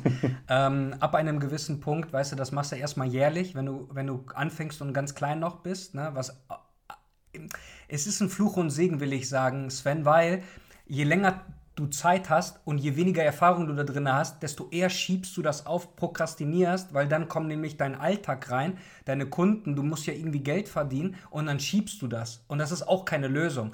Und genau. ähm, ab einem Punkt wird das dann halt immer kürzer, je besser und je mehr du verdienst, weil dann wird es nämlich ähm, ähm, vierteljährlich, halbjährlich ähm, und sogar dann monatlich, weißt du? Und wenn du es aber schaffst, egal in welchem Zeitraum du eingeordnet bist, trotzdem mal mindestens alle drei Monate, jedes Quartal, zu wissen, wie deine Zahlen sind. Ne? Du musst sie noch nicht mal abgeben ne? am Anfang, aber dass du da mal so eine geordnete Struktur reinbekommst, die hilft ungemein und das hat mir geholfen. Ich mache die jetzt äh, jeden Monat, muss die auch jeden Monat abgeben, aber das ist auch ein abgeschlossener Prozess. Und so ungern ich das mache, so gerne habe ich aber die Systeme entwickelt, dahingehend, dass es mir viel abnimmt. Und ja, ich musste am Anfang fünf, sechs Mal die falsche Rechnung irgendwie verschlagworten, falsche Kategorie, ähm, wie sieht es mit ähm, Einkommensteuer aus, wie wird das geregelt und solche Sachen. Dann kommt die IHK auf einmal um die Ecke. Ähm, was wollen die eigentlich? Ähm, oder was, was, was habe ich da überhaupt für äh, Bedürfnisse, dass man da auch ähm, entgegenkommen kann, dass man da irgendwelche Kurse, die sie ja anbieten, äh, machen kann. Das sind dann alles so Überlegungen, wenn sie dann auf deinem Tisch kommen. Erstmal tief durchatmen, nicht überfordern lassen. Ähm, jeder graue Briefumschlag, den man in seinem ähm, Briefkasten hat, der hat nichts Schlechtes zu bedeuten, sondern das ist etwas, du setzt dich damit auseinander und am Ende des Tages, wenn du das gemacht hast, das Schlimmste war einfach nur anzufangen. Weil, ja. wie bekommt man seine To-Do-Liste abgearbeitet? indem man sich hinsetzt und seine To-Dos einzeln äh, abarbeitet und dann durchstreichen kann. Ähm, genau. so, so, simpel es sich das anhört, natürlich ist das im Alltag ähm, schwieriger, aber wenn du so ein System etabliert hast, wie sowas mit Buchhaltung, was du auch gerade angesprochen hast, Sven, dann, ich würde nicht sagen, dass es sogar anfängt Spaß zu machen, aber es ist interessant, weil wenn du eine Software hast. Du freust dich, du freust dich dann ganz zum Schluss immer darüber, dass du es geschafft hast. Also ich vergleiche ich vergleich solche Sachen immer beim, beim, beim Skaten damit, ähm, ja, Sex ist toll, aber kennst du das Gefühl, wenn du zwei Stunden lang an einem Trick gearbeitet hast und den dann endlich mal stehst und nicht auf die Schnauze fällst? Ja, und Mann. ich glaube, also genau, genau dieses Gefühl kommt bei mir ein bisschen in, in abgeschwächter Form immer auf, wenn ich irgendwelche To-Dos abgearbeitet habe auf die ich einfach gar keinen Nerv habe. Ja. Aber ich, ich habe mir da dann auch so ein Stück weit angewöhnt, ja. ähm, solche Sachen einfach vorne, vorneweg zu arbeiten. Weil wenn du solche Sachen auf Montagmorgen abarbeitest, deine ersten zwei Stunden in der Woche quasi dafür aufbringst, dann kann die Woche auch nur noch besser werden. Und dann hast du vor allem auch nicht so dieses Problem, ähm, dass du irgendwie dir dann denkst, so, oh, ich habe Stress, weil ich muss das und das auch noch diese Woche machen, aber ich mache das gerade nicht, weil gerade macht mir irgendwas anderes mehr Spaß. Dann kann man sich auch viel besser auf die Arbeit konzentrieren, die vielleicht ein bisschen kreativer ist, die mehr Freude bringt, als wenn man immer noch im Hinterkopf hat, oh, ich muss noch das und das und das dann machen. Oder ich muss Absolut. noch Zahlen für die Buchhaltung auf, aufstellen ja, oder wie auch immer. Buchhaltung und Skaten, ja, es gibt ja nichts ähm, Grundverschiedenes. Das ist ja wie schwarz und weiß, weißt du? Ja. Und äh, weil du es gerade angesprochen hast, Skaten. Ähm, wenn wir von Skaten reden, dann ist es bei dir ja äh, Inliner. Ne? Aggressive, ne? aggressive Rollerblade, genau. Ah, Aggressive Rollerblade heißt das? Okay. Genau. Weil ich hatte irgendwie Rollschuhe im Kopf, aber ich wusste nicht, ob ich mich das traue auszusprechen. Aua, mein Herz. Rollschuhe sind doch diese ähm, Oldschool. Mit diesen, wieder voll genau, cool. mit diesen, mit diesen vier Rollen quasi. Ja, genau. Und den zwei Achsen. Die sind ja auch wieder total im Trend. Ja, total im Trend. Und ey, da gibt es Leute, die machen richtig coole Sachen damit. Ne? Und das hat so, so eine. Ähm, das sieht aus wie Tanzen, was sie da drauf. Also, das, das ist, glaube ich, schon ein Tanzen, ist das. Und ich glaube schon, ja. Bei dir ist ähm, Inliner sind ja die mit, ähm, äh, ich glaube, drei Rollen und dann in einer Linie, ne? Korrigiere mich. Vier Rollen, also gibt, gibt unterschiedlich. Gibt äh, Inline-Skates mit zwei, drei und, und vier Rollen. Und ich glaube, das Maximale sind dann irgendwie acht Rollen auf einem Fuß. Dann bist du auf einmal so lange und das ist, ja, weiß ich nicht. Äh, ist das, keine Ahnung, bist du dann MAN? Also ähm, musst du was ausliefern, weil du so viele Reifen dann hast? nee, das geht da dann einfach darum, dass man. Ähm, mit mehr Rollen weniger Rollwiderstand hat und dadurch quasi besser gleiten kann. Ähm, und das kann man quasi dahingehend dann ad absurdum führen. Interessant. Ähm, mit weil ich, ich greife das nämlich gerade auf. Ähm, ich bin nämlich früher geskatet, also ähm, Skateboard bin ich gefahren. Und als mhm. du gesagt hast, dass du es eben probierst, zwei Stunden ähm, einen Trick zu üben, und wenn du den dann mal stehst, ne, oder gelandet bist, das macht was mit dir. Danach ja kannst du noch mal zehnmal auf die Schnauze fallen, weil du es nicht mehr schaffst, diesen exakten Trick hinzubekommen. Aber, aber im Kopf weißt du, es geht. Im, im Kopf, Kopf weißt hast du, du diese Fähigkeit. geschafft hast und dass es machbar ist. Und meistens ist es auch so, wenn du es einmal geschafft hast, dann passiert es das nächste Mal leichter oder schneller. Genau. Weil du genau dann so irgendwie Muscle Memory und alles hast. Und, und genau, das Gleiche ist, ist ja im Job auch. Genauso genau. ist es mit der Buchhaltung. Du machst sie einmal, ne? Und du fühlst dich nicht gut dabei. Ne? Du denkst dir, oh mein Gott, was habe ich da eingegeben? Die werden mich kontrollieren. Ich habe zu viel da, zu wenig da. Ne? Dann machst du das einmal, dann machst du die Fehler, dann rufst du an und dann merkst du, ey, das sind ja auch nur Menschen, die da sitzen, die ihren Job machen. Und by the way, die sind mega freundlich. Und dann Na, fragst ja. du deine. Dann, also Finanzamt mega freundlich abzutun. Ey, bisher. Sage ich nichts zu. Ich hab, also, außer, ähm, dass es ähm, hin und wieder dauert, was ähm, Ko Korrespondenz angeht, was die Konversation aufgeht, war was Zahlung angeht, immer schnell raus oder schnell rein. Also da kann ich mich nicht beschweren. Und okay. äh, aus der, aus der ähm, äh, Metapher heraus, eben weil ich dann einmal erfolgreich ähm, den Jahresabschluss getätigt habe, ne, weiß ich, dass ich es mal geschafft habe. Das heißt aber noch lange nicht, dass das nächste Jahr genauso gut klappt. Aber ich weiß, worauf ich achten muss. Genau. Und das ist ja im Prinzip das Wichtige, wenn das jetzt nicht dein, deine Kernaufgabe ist in, in, in deinem Job. Und das ist es ja bei dir beispielsweise absolut nicht. Nee, äh, null. Aber man muss sich halt damit, wie du es auch schon ähm, äh, gesagt hast, damit auseinandersetzen, weil das ist dann halt das, was ich mir eben mit auf meinen Tisch geholt habe. Ähm, bewusst, unbewusst, sei mal dahingestellt, aber ohne das geht's nicht. Und das sind natürlich alles Sachen, die von außen und auch bevor ich angefangen habe, extrem groß und extrem schwierig aussahen. Und wenn man sich dann mal hinsetzt, dann ist das wirklich nichts anderes, als wenn du dir eben beibringst, wie du bei Keynote oder PowerPoint ähm, eine super Präsentation hinpfeffern kannst, die, wo du dann merkst, es geht nicht darum, dass sie gut aussieht oder die besten Effekte hat, noch am besten auf jeder Folie etwas. Nein, es geht um den Inhalt. Und wenn man sich dann eben sowas wie Buchhaltung einfach vornimmt, ne? oder Krankenkasse oder eben Mitarbeiter einstellen oder ähm, du hast auf einmal äh, einen Kunden, der seine Rechnung nicht bezahlen möchte. Äh, wenn du solche Herausforderungen dich stellst, ne, dann, dann wächst man damit, weil man dann eben nämlich an einen Punkt gekommen ist, wo man vorher noch nicht war. Und ja. indem man sich damit dann nämlich auseinandersetzt, das macht was mit einem, dass du dann nämlich weißt, okay, ich habe jetzt diesen einen Kunden gehabt, der etwas schwierig war. Das heißt aber nicht, dass jede andere Kundin danach schwierig ist. Aber du hast halt im Hinterkopf, wenn es wieder an so einen Punkt kommt, dann hast du so eine Red Flag. Und wenn, wenn, die, wenn dieses Signal schon kommt von dem Gegenüber oder in dir selber ist ein Gefühl, was das auslöst, ne, dann weißt du, worauf du zurückgreifen kannst, weil du nämlich so eine Situation bereits schon durchlebt hast. Und dabei hat mir auch immer geholfen, dass ich mir Notizen mache. Weißt du, dann trage ich in meinem Tagebuch halt ein, hey, an dem und dem Tag mit dem und dem Kunden habe ich Folgendes erlebt. Sowohl positiv als auch negativ. Und genau. Jahre später, wenn ich weiß, in einem gewissen Punkt, die neue Herausforderung, die gerade auf mich zukommt, ähnelt einer, die ich hatte, dann suche ich danach, schlag das nach und dann merke ich erst, wie gering eigentlich damals die Schwelle war, was mich beschäftigt hat, aber das war damals für mich die Welt. Das war für mich fast schon unerreichbar. Und jetzt merke ich halt, eben das sind die Steps gewesen, damit du an den Punkt kommst, dass dir jetzt sowas leicht fällt. Absolut. Absolut. Ich meine, man wächst ja auch immer an seinen Aufgaben. Aber was ich auch noch viel wichtiger daran finde, was ich bei dir jetzt noch ganz kurz ergänzen wollen würde, ähm, Wichtiger finde ich es eigentlich, wenn man dann quasi eine schlechte Erfahrung mit einem Kunden beispielsweise hat, der seine Rechnung nicht bezahlt, ähm, dass man, gut, okay, das ist jetzt ein schlechtes Beispiel, aber bleiben wir einfach dabei, ähm, dass man dann quasi im Nachgang evaluiert, wie konnte es überhaupt so weit kommen.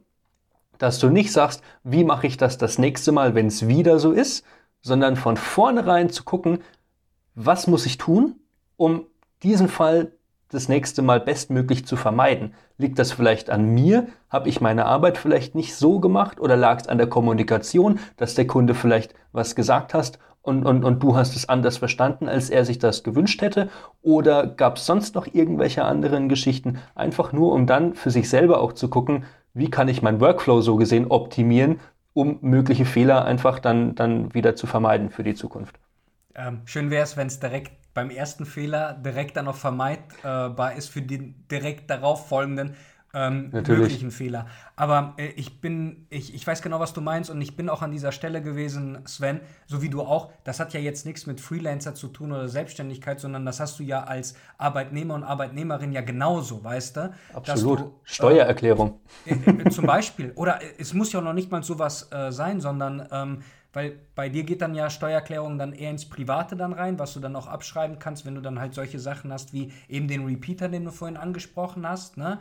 Ähm, äh, Kilometergeld und so weiter, sondern es kann ja auch normale Kommunikation zwischen zwei Mitarbeiterinnen sein, weißt du? Und das, was mir dann am meisten geholfen hat, war nämlich, wie du es auch gesagt hast, mal innezuhalten, darüber nachzudenken, was ist denn jetzt schiefgelaufen, nämlich so eine Selbstreflexion an den Tag zu legen, dass du dann denkst, okay, folgendes habe ich gemacht, dabei habe ich mich so gefühlt. Als dann die Reaktion der Kundinnen kam, ne, hat das folgendes mit mir ausgelöst. Und dabei wächst man dann, dann halt rein, um später zu erfahren, alles klar, ich muss Erwartungsmanagement dahingehend verbessern, dass ich genau kommuniziere, was verlangt wird, was ich verstanden habe, dann nochmal gegengefragt wird, ist es auch wirklich so gemeint, wie ich es gerade dargelegt habe und erst dann geht man in die Ausführung. Und das habe ich am Anfang gar nicht gemacht. Am Anfang mit meiner Kreativität habe ich die Ideen aufgenommen, wenn es halt um ein Logo ging. Simples Beispiel, aber komplexe Ausführung, weil wenn die Kundinnen sagen, ähm, wir haben uns folgende Logos angeguckt und so ein Logo hätten wir gerne. Dann bin ich früher einfach schon in die Ausführung gegangen. Äh, das war schon während meiner zweiten Ausbildung, als ich mich selbstständig gemacht habe. Weil der Flow war, okay, ich kriege eine Aufgabe, ich fange damit einfach mal an. Aber das ist ein Unterschied, wenn du als Azubi das machst und dein Chef kommt zu dir oder dein, ähm, deine Auszubildende ja. und sagt, hey, ähm, so und so habe ich es mir eigentlich vorgestellt, bitte mach das so. Aber privat, als ich dann meine ersten Kundinnen hatte und wirklich... Da kommt kein Chef mehr. Da kommt dann kein Chef mehr an und sagt, hey, pass mal auf, du hast vielleicht die Aufgabenstellung falsch verstanden oder das war eine andere Erwartung oder wie auch immer, wir müssen da noch was machen. Wenn du dann irgendwann selbst da bist und vielleicht auch, keine Ahnung, du jetzt äh, äh selbstständig als Freelancer bist oder auch, wie das jetzt bei mir der Fall ist, ähm, dass ich einfach nur dann kein Auszubildender mehr bin, sondern ein ausgelernter Angestellter, so gesehen eine Fachkraft. Ähm, da kommt dann auch keiner mehr und sagt, uh, das müssen Sie noch mal irgendwie anders machen. Ähm, nein, da muss man dann selber sich immer die Frage stellen, ist das gerade gut so, wie das ist? Ist das gerade richtig, wie ich das mache? Und wenn man diese Fragen, oder kann ich das vielleicht sogar noch besser ähm, machen, als so, wie ich das jetzt gerade habe? Und dann kann man halt auch einfach mal sagen, okay, ich muss jetzt das Logo, wenn du das jetzt angesprochen hast, vielleicht doch noch mal bis morgen liegen lassen. Eigentlich ist es fertig aber ich gucke morgen nochmal drüber oder ich gucke übermorgen nochmal drüber, um einfach nochmal zu gucken, ist das gut so? Funktioniert das? Erfüllt es quasi seinen Zweck? Ich meine, über Geschmack lässt sich ja nicht streiten. Ähm, aber das ist was, das musste ich auch irgendwann dann, dann lernen. Mhm. Ähm, ich war ja während der Ausbildung nebenbei immer ein bisschen, bisschen tätig ähm, und da hatte ich das dann auch nicht. Ich kannte das von der Ausbildung immer, dass ich eine, eine Aufgabe bekommen habe und die Person, die mir die Aufgabe gegeben hat, die hat sie auch abgenommen. Da habe ich immer eine Mail geschrieben, habe gesagt, beispielsweise Flyer XY, ähm, das ist der Entwurf, ist das so in Ordnung, darf das so in den Druck gehen oder gibt es noch irgendwie was? Und dann hatten wir da immer Korrekturzyklen. Wenn man sich aber selber im Prinzip damit befasst, dann muss man selber wissen, hier pass mal auf. Dann kann ich dem Kunden die Sache nochmal vorlegen und kann sagen, das ist mein Entwurf, ist das so in Ordnung, gibt es da noch Änderungsbedarf, kann noch ein, zwei, drei Worte dazu sagen, aber letzten Endes muss das eigentlich dann fertig sein. Und ähm, das muss man einfach lernen und mit diesem Druck, den man dann quasi selber auch einfach hat, mit dem man sich selber auferlegt, den, mit dem muss man, glaube ich, dann auch ein Stück weit einfach umgehen können. Es ist dann halt auch die Sache, dass ich dann auch gemerkt habe in meiner zweiten Ausbildung als ähm, Grafikdesigner, dass ich dort ausgebildet werde, um die Tools zu nutzen, dass ich mhm. sie ausführe. Und zwar haben wir sowohl in der Beru im Berufskolleg als auch auf der äh, äh, Firma, also in der Agentur, habe ich halt gelernt, ein Handwerker zu sein, dass ich mein Handwerk verstehe. Und wenn ich nach meiner Ausbildung dort geblieben wäre, dann hätte ich eine super Zeit gehabt und ich wäre wahrscheinlich auch aufgestiegen, wenn ich genau das gemacht hätte, was ich auszuführen haben soll, nämlich meine Tools zu beherrschen.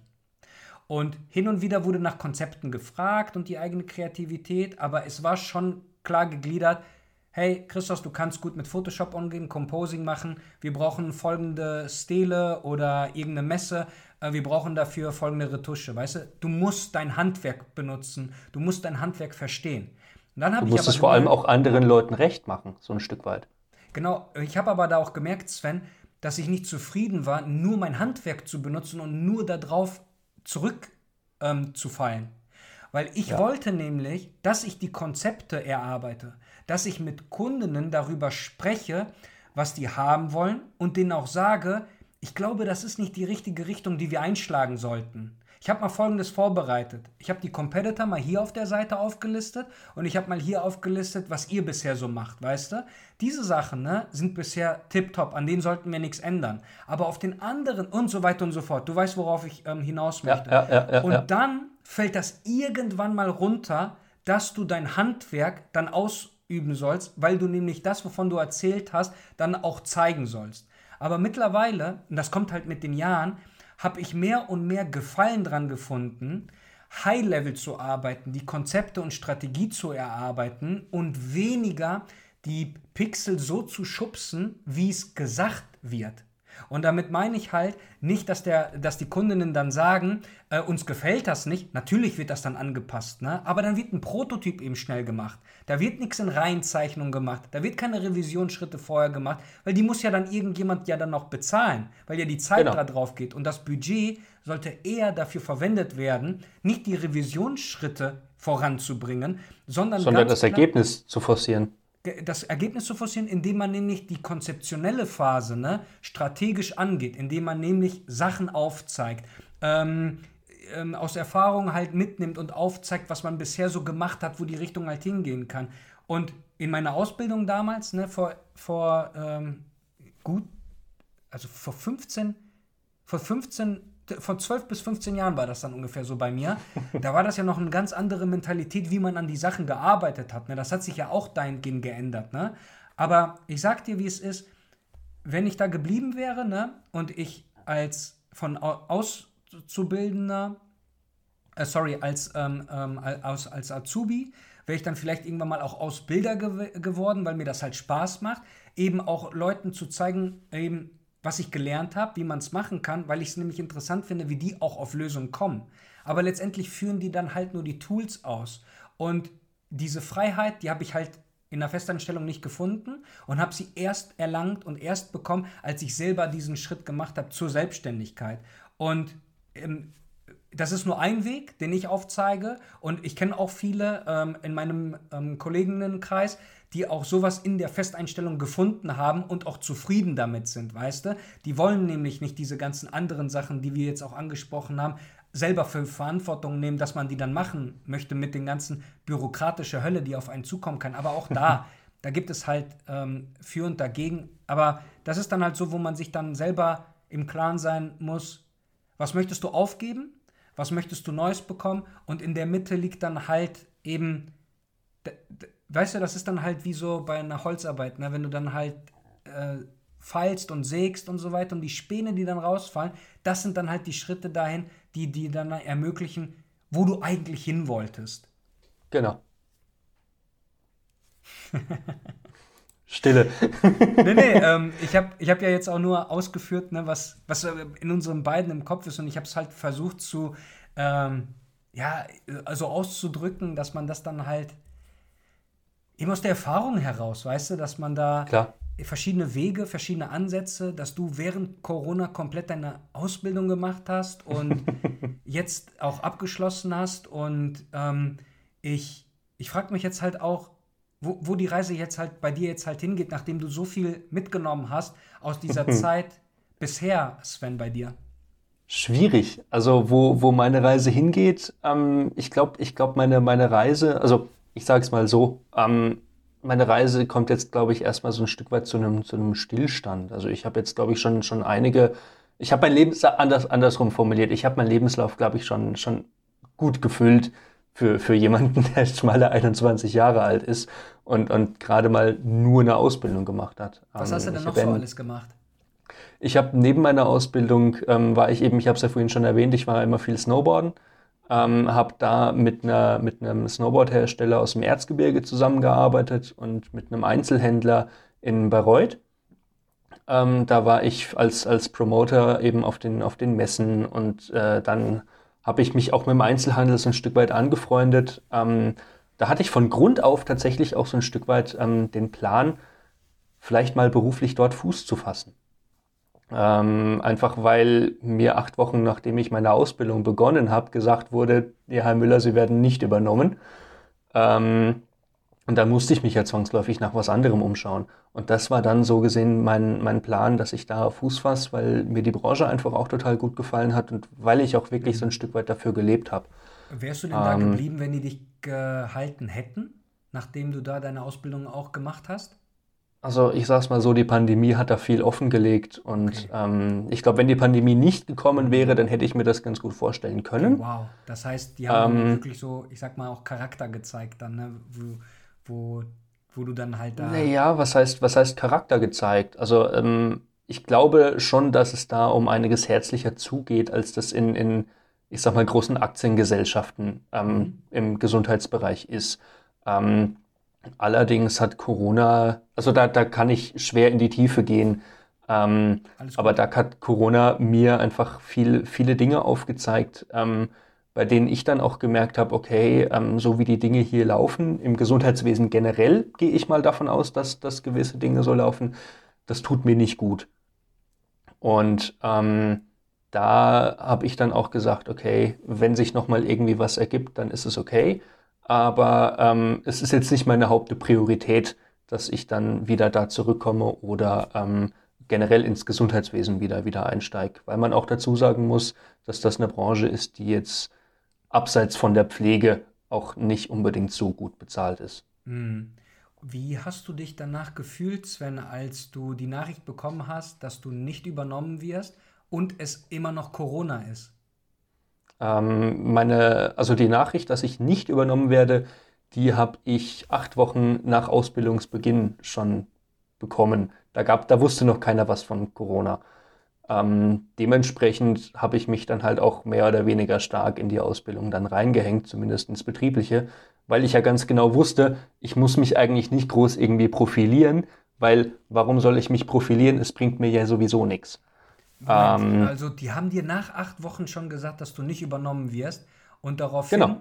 hast du ähm, normal gearbeitet oder hast du dich reingehängt? Das habe ich nicht ganz verstanden. Nee, ich habe mich dann, ich habe mich dann einfach ganz normal, ganz normal gearbeitet, weil ich eben wusste, ich habe dann, hab dann dort keine, keine Zukunft. Okay, so. verstanden. Ja, ähm, ja, genau. Und habe mich dann einfach dementsprechend auch nach außen hin einfach meine Fühler ausgestreckt und versucht einfach auch ein, ein gewisses Netzwerk einfach auf, aus, mhm. äh, auch aufzubauen ähm, zwischen Selbstständigen, zwischen Leuten, die auch in, in meiner Situation vielleicht sind, die cool. ähm, in meiner Branche dann sind, weil ähm, ich auch von Grund auf so ein Stück weit ähm, den Traum, sage ich mal, hatte, so wie du beispielsweise als Freelancer selbstständig zu sein ähm, aber machen wir uns nichts vor, wenn du da die ersten drei Jahre, sagen wir mal, keine festen Kunden hast, die dir regelmäßig Aufträge zuspielen, dann kannst du dich von der Idee verabschieden, weil das stemmst du finanziell nicht. Da brauchst du viel zu viel Zeit, um neue Kunden zu akquirieren ähm, und hast im Prinzip dann deine, deine 80, 90 Stunden Woche, damit du die Projekte, die du akquirierst, einfach dann auch wieder ähm, alles abschließen kannst und bearbeiten kannst. Das macht dann, glaube ich, keinen Spaß. Ähm, dementsprechend habe ich da einfach meine Fühler ausgestreckt. Ähm, da haben sich, haben sich dann einige Sachen auch ergeben, ähm, die ich dann auch im Nachhinein besser einzuschätzen wusste als davor.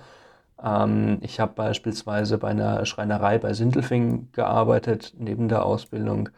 Ähm, und da war eigentlich auch der Plan, dass ich da dann festangestellt bin und mich da komplett ums, um die ganze Büroorganisation quasi, quasi kümmere und um den Vertrieb, ums Marketing auch.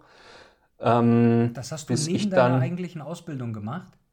Ja, bisschen. Aber hattest du denn da überhaupt Zeit? Weil da ging ja auch, da ging es ja auch drunter und drüber, ne? Hat sie ja vorhin erwähnt. Ja, ich hatte halt 70 Stunden, die ich in der Woche gearbeitet habe während der Ausbildung. Ähm, ja, es, also es, das macht mich, macht einen auf Dauer einfach kaputt.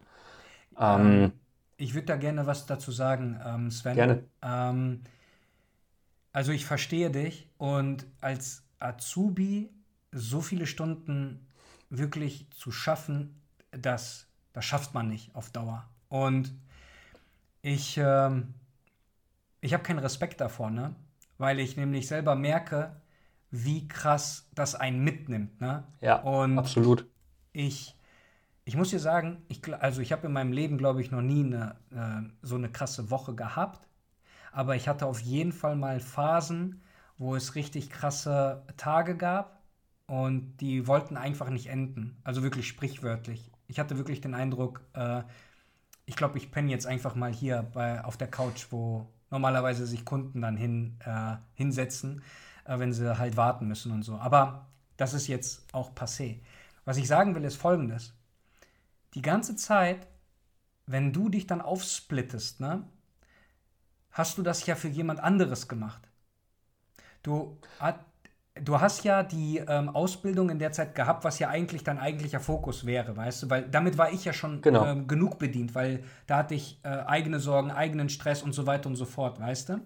Äh, und auf der anderen Seite, wie du es gesagt hast, streckst du so deine Fühle aus, um auch zu gucken, was so geht. Und das war so der erste Punkt, wo du etwas auch für dich gemacht hast, weil du hättest das nicht machen müssen.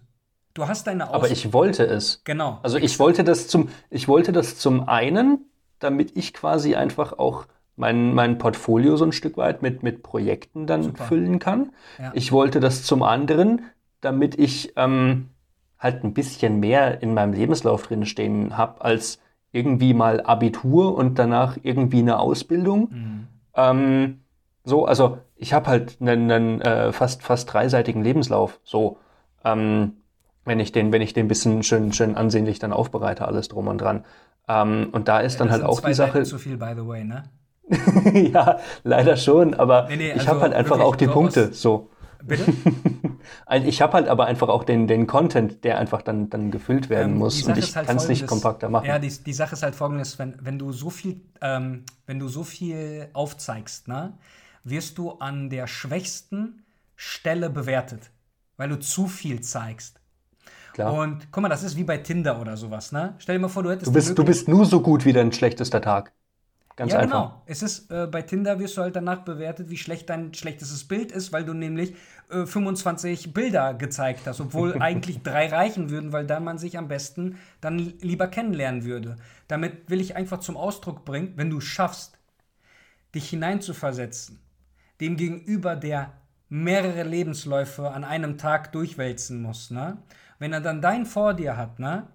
und du es schaffst, auf einer Seite kompakt zu erzählen, was bei dir gerade vorgeht und bei dir die wichtigsten Stellen sind und Meilensteine sind, ne?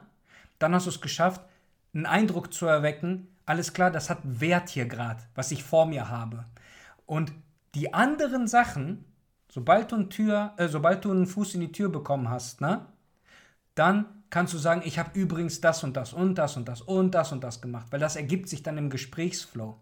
Weil ich nämlich auch die Erfahrung dann nämlich gemacht habe, es gibt nämlich einen Unterschied zwischen diesen ähm, äh, Projekte mit Skills im Gegensatz zu Abschlüsse mit Zeugnissen. Und da mache ich eine ganz klare Trennung. Und ähm, ich habe dann nämlich dann auch die Erfahrung gemacht, ich war nicht der Beste in der Schule. Ich musste ziemlich viel ackern, damit ich ähm, die Noten so erreiche, dass meine same, Eltern same. zufrieden sind, weißt du? Weil wenn meine Eltern same. zufrieden waren, war ich dann auf einmal auch. Wenn meine Eltern nicht zufrieden waren, dann musste ich auch unzufrieden sein, weißt du? So nach dem Motto. Und Aber wie viel von deiner Schule brauchst du letzten Endes dann auch wirklich, mal abgesehen von deinem Zeugnis? Also das ist eine. Ich glaube, ich glaube, ich, ich glaub, wir beide waren. Frage. Ich, ich glaube, wir beide waren ähm, größtenteils in der Schule, damit wir ein Zeugnis dann vorweisen können. Weißt du, wie ich meine? Ach so, ey, ähm, folgendes. Äh, diese Sozialisierung, diese Komponente, dass man unter Menschen kommt und versteht, dass man nonverbale und verbale Kommunikation dort lernt, ne? In den Schulhöfen, ne? Nein, du steckst den Tom nicht in die Mülltonne. Nein, äh, das äh, rumzuwerfen oder rumzubrüllen ist nicht gut. I get it. Ich verstehe, ist alles gut.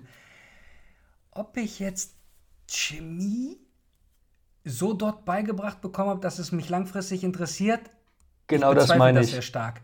Heutzutage Hast du schon mal die siebte Ableitung von f von x irgendwie in deinem Arbeitsleben gebraucht? Ja, äh, aber heutzutage, wenn ich mir dann irgendwie ähm, mal was anhöre durch einen Podcast oder ich sehe etwas ne, in der Dokumentation, wo dann, sage ich mal, Chemie drin vorkommt, finde ich es verdammt erstaunt, was alles möglich ist. Und dann packe ich mir irgendwie ein Buch oder suche mir direkt nach einem Podcast, wo ich dann in die Tiefe gehen möchte. Heißt doch lange nicht, dass ich es verstehe, aber der Unterschied ist, damit schlage ich jetzt den Bogen wieder zu dem, wo wir ähm, gerade waren, es ist etwas, was man sich selber ausgesucht hat, wo selber Interesse da ist. Und dann geht man diese ganze Sache ganz anders, nach seinem Tempo, mit seinem Gusto und mit seiner Mentalität dran. Und das wollte ich dir auch vorhin noch ähm, sagen und fragen, äh, Sven.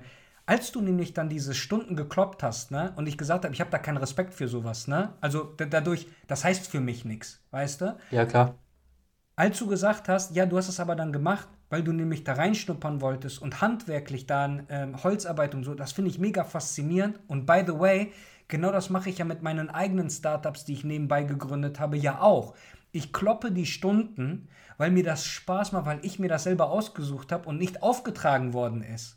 Ich hätte jederzeit sagen können, ich mache das nicht mehr. Exakt. Aber ich wollte das für mich selbst einfach machen. Und einfach auch für mich so ein Stück weit als Ausgleich zu teilweise schon heftiger Bürokratie.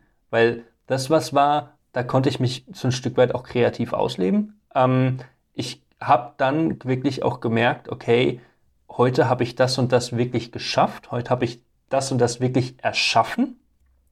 Und nicht nur, ja, ich habe es heute geschafft, 527 Dinge in eine Excel-Liste einzutragen.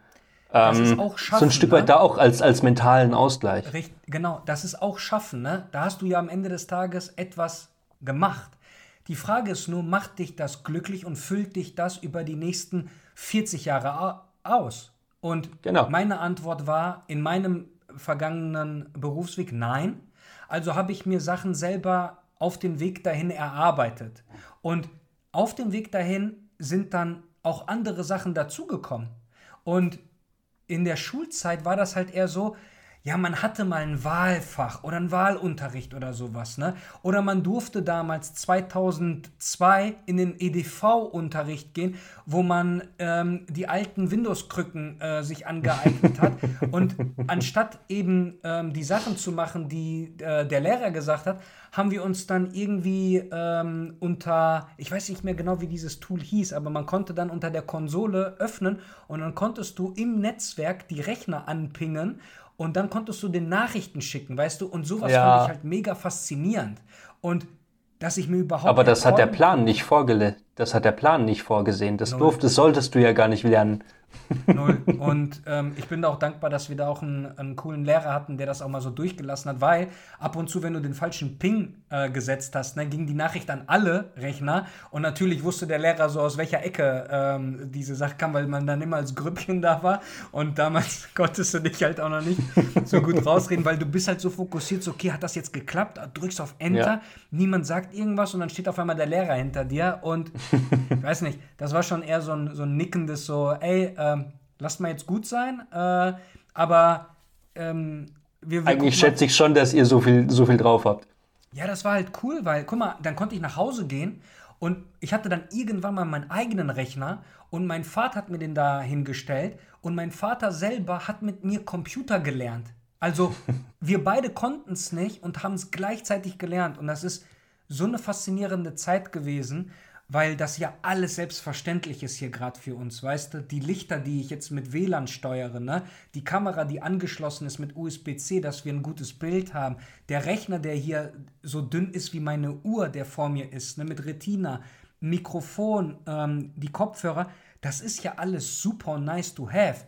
Aber das heißt nicht, dass du dadurch jetzt besser wirst und deine Arbeit äh, zufriedener machen kannst. Nein, es heißt einfach, dass du alles andere aus dem Weg geräumt hast, was du nicht haben wolltest und du hast dir das so eingerichtet, wie du es haben möchtest.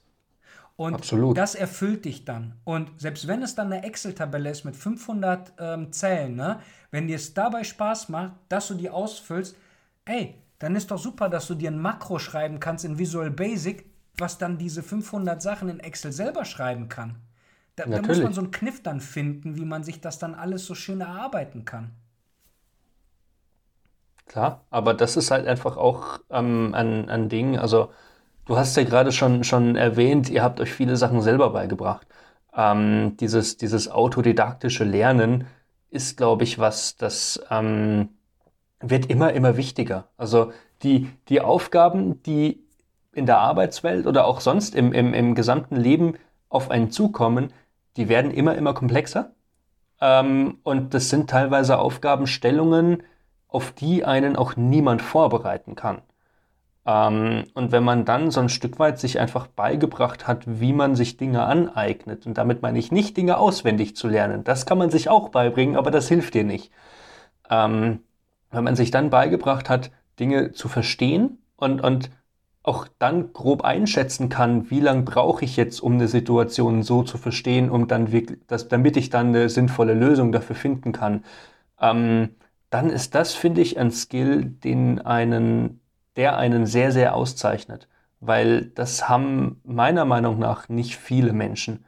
Beziehungsweise diesen Schritt trauen sich auch relativ wenige Menschen, einfach mal was auszuprobieren und vielleicht von ihrem, von ihrem Handbuch, das sie nebenbei haben und zur Not aufschlagen können, mal abzuweichen und zu sagen, ich probiere jetzt einfach mal was aus. Ähm, weil dieses, dieses Booksmarte, das, das haben die Unternehmen schon zu Genüge. Und ich glaube nicht, dass dieses Booksmarte irgendwie, dass man jetzt noch einen Mitarbeiter braucht, der sagen kann, okay, ähm, ich weiß jetzt auswendig, wie, keine Ahnung, Arbeitsablauf X funktioniert. Ähm, Weil irgendwann ist Arbeits Arbeitsablauf X an seine Grenzen angekommen. Und da muss man aus Arbeitsablauf X vielleicht Arbeitsablauf Y raus, äh, raus, rausziehen und, und, und äh, daraus irgendwie ableiten oder entwickeln. Und wenn man das nicht kann, weil man sich nicht traut, vielleicht auch mal Fehler zu machen und dann Fehler zu analysieren, da waren wir ja vorhin schon, ähm, dann bleibt man immer auf einem Punkt. Und dieser, dieser Stillstand, der ist einfach nicht gut. Muss man, muss man leider so sagen. Wissen heißt nicht verstehen. Und genau. ich selbst, ich komme nicht aus einem akademischen Haushalt. Meine Eltern, same, haben, same. meine Eltern haben keine Universität besucht. Ich selber, ich habe eine Uni noch nie von innen gesehen. Und ich war dabei zu lernen, wie man lernt. Ja. Und als ich das gecheckt habe, und dazu gehörte die Ausbildung, dazu gehörte auch dann der erste Auftrag, den man neben der Ausbildung privat gemacht hat. Ähm, da habe ich erst dann so begriffen, wenn ich etwas möchte, niemand anderes wird diese Arbeit machen und ich muss sie selbst machen. Aber niemand anderes hat diesen exakten Weg gerade vor mir gelebt, dass ich den einfach nachgehen kann. Aber Genau. was, was ich bekommen habe, war von meiner Familie, dass die genau sowas gemacht haben in ihrem Leben. Dass sie nämlich etwas angepackt haben und dann durchgezogen haben. Manchmal hat es geklappt, manchmal nicht. Und wenn es nicht geklappt hat, daraus gelernt und dann das nächste angefasst. Und Genau. diese Kultur, die habe ich mitgenommen. Und die habe ich dann selber begriffen, weil nämlich meine Eltern wollten ja, dass ich eine Ausbildung mache und dann in eine gute Firma gehe, gutes Geld verdiene und ein gutes Leben habe. Ja, alles schön und gut. Vielen Dank dafür. Hat ja auch bis zu einem gewissen Punkt geklappt, aber niemand hat gefragt, ob ich damit auch glücklich bin. Und ich selber musste mir diese Frage dann beantworten, indem ich gesagt habe, nee, ich bin nicht glücklich, so wie wo ich gerade bin. Und deswegen eben diese autodidaktische Herangehensweise zeigt ja auch nur, dass du eben, e- egal welche Probleme kommen, dass du dann eben unterscheiden kannst zwischen lösungsorientiert und problemorientiert, dass du das unterscheiden kannst. Ja. Und als ich gecheckt habe, dass Wissen nicht Verstehen ist, bin ich all in Verstehen, weil Wissen schlage ich nach. Wie du gesagt hast, Wollte ich gerade sagen. da ist das Handbuch, da ist ähm, Wikipedia-Eintrag, da ist der Vater, den du fragen kannst, da ist ähm, äh, dein Bruder. Google. Da ist Google. ähm, ja, Haben wir immer dabei. ja, ja. Die, ich, hatte, ich hatte mal, ich weiß nicht, ob du das gesehen hast, ich hatte mal gefragt, ähm, wer kennt uns besser? Ähm, die eigenen Der Algorithmus Partner, oder Freunde? Ja, genau, die eigenen Partner, die eigenen Freunde, die eigenen Kinder oder der eigene Algorithmus. Und es ist halt erschreckend, wie, wie weit man äh, gehen kann, ne? Und Ja. was so ein, also äh, Spoiler ahead, ähm, der Größteil der Community hat dann äh, den Algorithmus gewählt und ähm, es war schon krass, dass man dann nämlich eben das dann äh, es hat mich nicht gewundert auf der einen Seite, auf der anderen dann doch, dass es so krass ähm, nach oben ges äh, geschlagen hat mit den Stimmen für den Algorithmus, weil es halt schon ähm, verwundert ist, wie das dazu gekommen ist über die Jahre, weil früher, wie du es gesagt hast, literally, es gab halt nur ein Handbuch, ne? das musstest du wälzen. Genau. Und viele Leute sind da einfach dann, dann stehen geblieben. Also ähm, ich, ich erinnere mich da an eine, an eine Situation in, in meiner Ausbildung, das fand ich, fand ich tatsächlich so ein bisschen, ein bisschen witzig. Da ging es darum, ähm, man hat ein, ein Programm, aus diesem Pro das ist quasi ein, ein Verzeichnis mit niedergelassenen Ärzten. Und da ging es darum, einen Adressverteiler vorzubereiten für ein Printmailing. Und ähm, die Kollegin aus der Abteilung, die quasi die Sachen sonst immer macht, die hat das auch relativ strikt nach Handbuch gemacht ähm, und hat mir dann gesagt, ah, Herr Müller, passen Sie auf, so und so funktioniert das Programm ähm, und, und so und so soll quasi die Sache dann da sein. Und das ist quasi das Handbuch dazu und wenn Sie sich daran halten, dann kommt das Ergebnis raus. Und ich habe mir so diesen, diesen fertigen Adressverteiler angeguckt und habe mir dann gedacht, so, ja gut, also ich kann mich jetzt nach dem Handbuch äh, richten und sitze dann heute den, den kompletten Vormittag da. Oder ich kann einfach auch selber auf das gleiche Ergebnis kommen und bin in einer halben Stunde fertig. Und dann habe ich mir gedacht, okay, ich mache es jetzt mal die halbe Stunde und wenn es dann doch irgendwie scheiße ist, dann habe ich zumindest nur eine halbe Stunde ins Sand gesetzt und weiß das nächste Mal, okay, die vier Stunden sind ihre Zeit dann doch wert. Ähm, das Ende vom Lied war dann, dass ähm, ich keine halbe, sondern vielleicht eine Dreiviertelstunde gebraucht habe. Ich war immer noch um einiges schneller. habe das dann der Kollegin zur, diesen, zur diese Herangehensweise, Sven. Absolut. Das Problem war nur, ähm, ich habe dann den Verteiler zur Abnahme quasi an diese Kollegin gegeben. Und sie hat mich dann gefragt, ja, wie, wie sind Sie denn vorgegangen? Also Sie sind ja jetzt, Sie sind ja jetzt viel zu schnell eigentlich. Also warum sind Sie schon fertig? Ich brauche da immer viel länger. Dann sage ich, ja, also ich habe mich halt nicht nach, also ich habe mir das Handbuch halt nicht angeguckt, sondern ich habe halt geguckt, wie ist das Ergebnis und habe mir dann überlegt, wie komme ich da hin? Und dann war das falsch und dann durfte ich das Ganze doch mal direkt nach dem Handbuch machen. Und ähm, ja, also das war eine Situation, die, die hat, mich, hat mich sehr geprägt, wo ich dann auch verstanden habe, okay, manche Leute möchten es einfach ganz gerne ja, einfach nur recht gemacht haben. Mhm. Ähm, und dann habe ich es einfach auch genau so gemacht, weil dann scheinbar einfach der Weg dazu nicht der richtige gewesen ist. Ich kann bis heute nicht nachvollziehen, warum das jetzt dann, warum der komplette Adressverteiler jetzt dann einfach verworfen wurde, weil wirklich wirklich das Ergebnis war das exakt selbe hm. mit eben anderen Adressen, aber es war genau, genau die gleiche Geschichte. Ähm, eben, eben auf eine andere Zielgruppe dann, dann äh, zugeschnitten. Ey, ähm, und ähm, das fand ich, das fand ich schade. Shit, shit happens, ne? Ähm, ja, Schwamm drüber. Aber das Learning für dich war, dass du dir selber bewiesen hast, dass du anders an die Sache drangehen möchtest. Und ja. das zeigt nämlich, wie du nämlich an Sachen drangehen möchtest in Zukunft. Und das ist wichtig. Genau. Und ähm, Sven, äh, du bist, wie alt bist du? 21 oder so, meine ich, ne? Ich bin 21, ja. So, äh, schau mal, wenn du sagst, dass dein Traum ist, selbstständig zu sein, ne, dann hast du eigentlich ne, schon die beste Voraussetzung auf den, Nagel, äh, auf den Kopf getroffen, diesen Nagel, dass du selbstständig an Sachen einfach dran gehst. Mehr ist es nicht. Und das ist es nämlich natürlich in der Obhut, in dem Netz, dass du eine Sicherheit hast, dass du da jetzt, wenn du einen Fehler machst und so weiter. Aber das ist ein super Learning, weil, pass auf, als ich mich selbstständig gemacht habe, das ging auch nicht von jetzt auf gleich. Und das habe ich auch nicht von jetzt auf gleich gemacht. Ich habe das während meiner zweiten Ausbildung schon begonnen. Ich bin da hingegangen, ich habe meinen Chef gefragt, hey, wie sieht's aus? Dürfte ich mich nebenbei selbstständig machen? Und das Einzige, was er gesagt hat, war, Christos, du kannst das machen, ähm, ich mag deinen Enthusiasmus, deine Herangehensweise, aber ich möchte nicht, dass du morgens hier hinkommst und müde bist. Okay, das war seine einzige ja. Bedingung. Weil er nämlich genau wusste, weil er nämlich auch von sich aus gesprochen hat, wenn er einmal ähm, Blut geleckt hatte damals, dann hat er wirklich viel gearbeitet, weil das nämlich dann noch anfängt Spaß zu machen. So, das war die einzige Bedingung und wir sind cool miteinander geblieben und ich fand das richtig cool.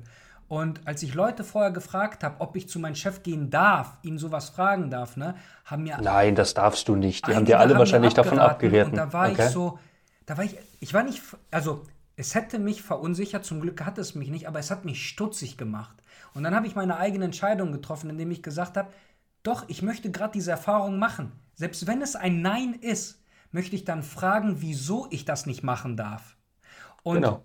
zu meiner Überraschung, es kam gar nichts dergleichen und ich durfte am nächsten Tag, ich habe sogar schon am gleichen Tag, ne, habe ich schon mit meinem Dad geredet, hey, ich müsste zum Steuerberater gehen und so weiter und so fort und ich hatte noch keinen Blassen von den ganzen Sachen, weißt du? Ich habe einfach nur das nachgeplappert, was man so aufgeschnappt hat und auf dem Weg dahin habe ich das dann halt gelernt.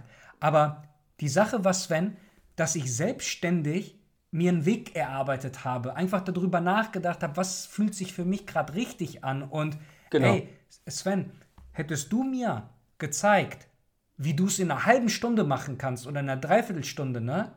Dann hätte ich gesagt, Sven, wenn du es ein zweites Mal so hinkriegst und ein drittes Mal so schnell hinkriegst und das keine Ausnahme bleibt, ne? Dann, dann wird das dich, der neue Prozess. Dann ist das nicht nur der neue Prozess, sondern habe ich jetzt auch noch ganz andere Aufgaben für dich, weil ich dich jetzt auf einmal ganz anders betrachten kann. Weil du aus dir rausgekommen bist, dann sage ich, ey, Sven, krass, äh, das kannte ich gar nicht so von dir.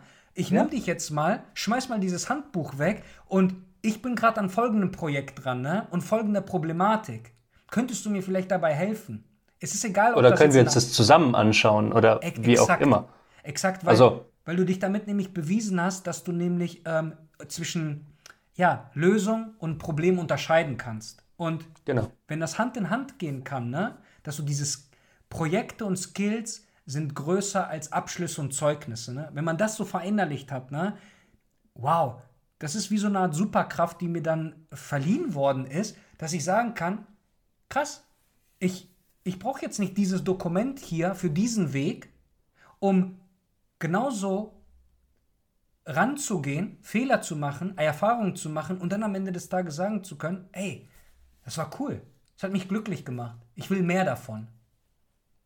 Absolut, absolut. Wobei man, wobei man aber auch, glaube ich, da ein bisschen unterscheiden muss zwischen ähm, Projekte und Skills größer gleich Zeugnisse, ähm, weil man sich ja auch, also gerade in einer, in einer Bewerbungssituation, ich hatte das ja im Prinzip im letzten Jahr, ähm, natürlich habe ich da auch meine ganzen Projekte ähm, als Referenz dann angeführt und so weiter und so fort. Aber letzten Endes haben sich gerade bei, bei größeren Organisationen die ähm, Personaler, dann die, die Leute, die sich, die quasi als allererste ähm, die Bewerbung, die du einschickst, ähm, dann, dann wirklich sichten. Ähm, die haben sich in allererster Linie dafür interessiert, wo war der Mensch denn davor beschäftigt ähm, und, und wie gut hat er beispielsweise sein Abitur und seine Ausbildung abgeschlossen. Und die konnten, also viele davon hatten auch einfach nicht die, die Kompetenz, um gewisse Projekte beurteilen zu können, was ja, was ja absolut in Ordnung ist, denn Leuten kann man ja gar keinen Vorwurf machen, weil sie fachlich einfach in einer ganz anderen Schiene sind. Ähm, und da muss ich dann ehrlich sagen, stehen, glaube ich, in, in diesem, in diesem äh, äh, Fenster so gesehen, stehen dann meiner Meinung nach trotzdem noch die Zeugnisse über den Projekten und Skills, weil ja im Prinzip, ähm, ich meine, du, du kannst ein, ein, ein UX-Designer sein, so gut wie du möchtest, aber wenn jemand keine Ahnung von UX-Design hat und dann nur sieht, ah, okay, du hast jetzt bei, keine Ahnung, Klaus Günther von nebenan mal gearbeitet ähm, und danach hast du dich selbstständig gemacht, beispielsweise, also gar, gar, nicht, gar nicht irgendwie werten, aber du weißt, was ich, was ich sagen möchte, ähm, dann kennt diesen Klaus Günther, bei dem du davor gearbeitet hast, den, den kennt vielleicht noch nicht, noch nicht mal irgendjemand ähm, dann fällst du vielleicht schon mal runter. Wenn jemand anders, der vielleicht kein so guter UX-Designer ist, dann vielleicht bei, bei Bosch oder beim Daimler gearbeitet hat, was man einfach kennt. So, dann ist das eine Auszeichnung, die bei den Leuten hängen bleibt und dann führt so gesehen die Entscheidung, ähm, wer dann letzten Endes genommen wird, die fällen dann quasi erst die Leute, die auch deine Projekte beispielsweise ähm, gut äh, äh einschätzen oder vernünftig einschätzen können. Aber bis dahin spielen deine Projekte nur eine ganz, ganz untergeordnete Rolle, meiner Meinung nach, oder meiner, meiner Erfahrung nach. Ähm, schau mal, ich habe mal für Klaus Günther gearbeitet. Mehrere von denen, ne? Nicht nur in meiner Nachbarschaft, auch im Bekanntenkreis, ne? Und so weiter und so fort. Das waren tatsächlich die ersten Sachen, die ich in mein Portfolio reingetan habe, weil ich eben nichts hatte.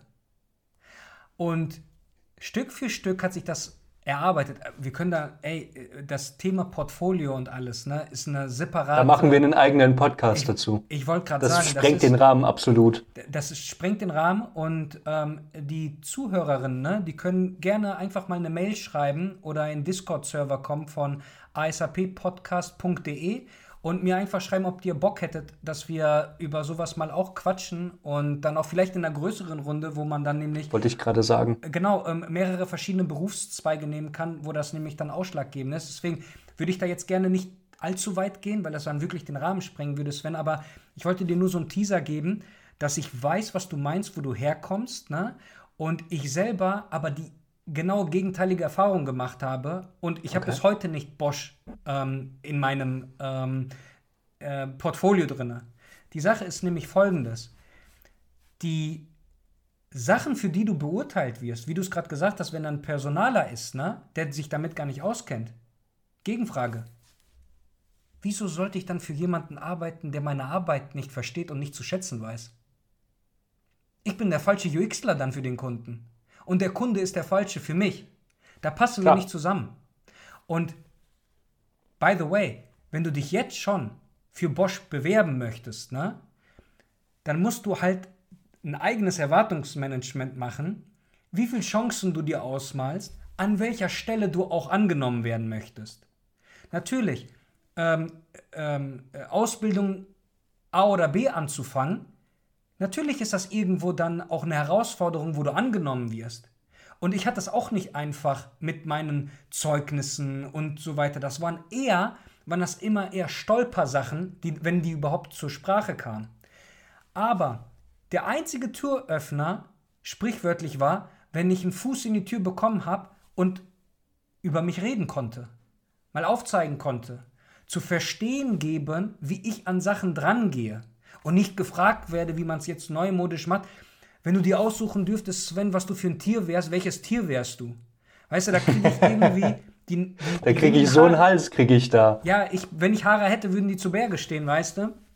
Auf jeden Fall ist das dann halt so, okay, so neumodisch, wir wollen mal die äh, Bewerberinnen, wollen wir mal aus der Reserve locken, um zu gucken, wie die mit sowas umgehen. Ne? Nein, das ist Bullshit. Es ist ja. gefragt, das ist die Aufgabe, wir wünschen uns Folgendes und dann müsstest du eigentlich schon aus dir rauskommen und sagen, ey, ähm, ich habe das schon mal da gesehen, so und so, habt ihr Folgendes ausprobiert. Also, dass du schon eigentlich in eine konzeptionelle Phase reingehst, obwohl es dein Bewerbungsgespräch ist. Und das habe ich bisher immer gemacht. Und dadurch habe ich dann meine, meine Ausbildung bekommen oder meine äh, Projekte dann als Freelancer am Anfang, dass es eben nicht mehr Klaus Müller von nebenan war oder ein Bekannter, sondern eben, dass es dann auch die ersten größeren Firmen sind. Und dann wiederum spielt das alles wieder für dich, dass eben diese Position, die du dir selber erarbeitet hast, wieder Türöffner, Türöffner sind für andere Sachen. Das heißt aber noch lange nicht, dass du dann dich da hinsetzen kannst und anfangen kannst zu arbeiten für die Firma. Das heißt nur, dass du die Möglichkeit bekommst, deine Tür wieder zwischen die Tür zu schieben, dass du gehört werden kannst. Und wenn ich dann merke, dass dort nicht verstanden wird, wie die Herangehensweise wäre, wie ich arbeite, dann bin ich definitiv der falsche UXler und dann ist das auch definitiv der falsche Kunde für mich und dann kommen wir nicht zusammen. Und Absolut. Deswegen die Erwartung, Absolut. möchtest du zu Bosch, dann wirst du schaffen, wenn du die Erwartungen setzt, wo du hin möchtest. Und wenn es nicht erstmal Bosch ist, sondern erstmal jemand anderes, dann kannst du deinen Weg dorthin arbeiten, dort aufarbeiten. Absolut, absolut.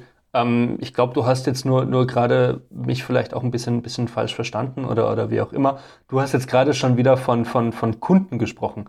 Ähm, mein, mein Punkt hat eigentlich eher abgezielt auf ein, auf ein Anstellungsverhältnis. Ähm, klar, bei einem Kunden, wenn ein Kunde nicht weiß, wie er deine Arbeit zu beurteilen hat, dann, dann bloß weg, weil das gibt dann auch sonst nur, nur zerrissene Hosen. Ähm, wenn du äh, dann irgendwie mal, mal ein Projekt ablieferst oder mal einen Stand ablieferst und sie wissen eigentlich gar nicht, was, da, was du dir quasi dabei gedacht hast, oder du darfst dann irgendwie noch Logs schreiben, Logfiles schreiben, was, was überall noch Kommentare mit, mit angeben und, und hin und her. Das ist dann Bullshit. Aber bei einem, bei einem Anstellungsverhältnis, da hat man ja erstmal zu kämpfen, sage ich mal, mit, mit seinen Bewerbungsunterlagen, hat man ja erstmal zu kämpfen, dass man überhaupt in ein Bewerbungsgespräch eingeladen wird. Bei einem Bewerbungsgespräch bist du dann wieder da, wo du dann dich selbst präsentieren musst, wo du selbst auch den, den Raum dafür gegeben bekommst, um deine Projekte vorzustellen, um, um darüber zu sprechen und so weiter und so fort. Aber wenn du im Prinzip wenn du im Prinzip äh, äh, dann davor erstmal sagen musst, okay, ähm, ich möchte gerne in ein Bewerbungsgespräch und wie komme ich da hin? Und dieses Bewerbungsgespräch jemand ähm, organisiert, der weder dich kennt, noch wirklich deinen Fachbereich kennt. Also gerade bei größeren Unternehmen hat man ja die Sache äh, so organisiert in der Regel, man hat eine, eine Personalabteilung, die guckt, dass sie neue Leute bekommt und dann hat man einen Fachbereich, beispielsweise das Marketing oder die, die, die Öffentlichkeitsarbeit oder man nenne es, wie man möchte. Ähm, dann haben die Leute in der Personalabteilung in der Regel wenig fachlichen Einblick in das, was das Marketing letzten Endes macht und können dementsprechend die Projekte, die man dann als Referenzen anführt, schlecht einschätzen. Das kann man dann in einem Bewerbungsgespräch wieder machen, wo dann jemand aus dem jeweiligen Fachbereich beispielsweise wieder dabei sitzt. Das ist dann wieder der richtige Raum. Aber bis man da hinkommt, zählen erstmal nur Daten und Fakten und erstmal nur, sage ich mal, Bullet Points in einem Lebenslauf. Es ist schön, ähm, dass du mir das nochmal so vor Augen führst, wie dieser Prozess ist als ähm, in einem Angestelltenverhältnis. Weil bei genau. mir das, ist das ja schon so lange her, Sven, dass ich ja diese Brille jetzt als Selbstständiger ja total verinnerlicht habe. Deswegen danke für diese Insights und diesen Background dahinter. Und ich sehe da aber auch Parallelen, weil nämlich in ganz großen Kunden, ne, da kommst du auch als normaler Selbstständiger oder Selbstständige auch nicht einfach rein. Das geht nur über einen Headhunter oder einen, ähm, okay. ähm, ähm, ich weiß jetzt den anderen Begriff, mir fällt da gerade nicht ein für Headhunter. Ähm, das sind dann auch HR, also Human Resource mäßig, die suchen dann halt nach Mitarbeitern für diese Firma. Und die öffnen dir quasi, also Recruiter. Tür, dass du auch nur deine Daten dorthin gibst, weißt du? Und am Ende des Tages ist es auch eine Preisfrage. Weil bei dir ja dann auch, was hast du dir gehaltsmäßig vorgestellt? Und bei mir, was habe ich mir dann nämlich ähm, die Stunde oder den Tagessatz vorgestellt für diese Projektlaufzeit, ne?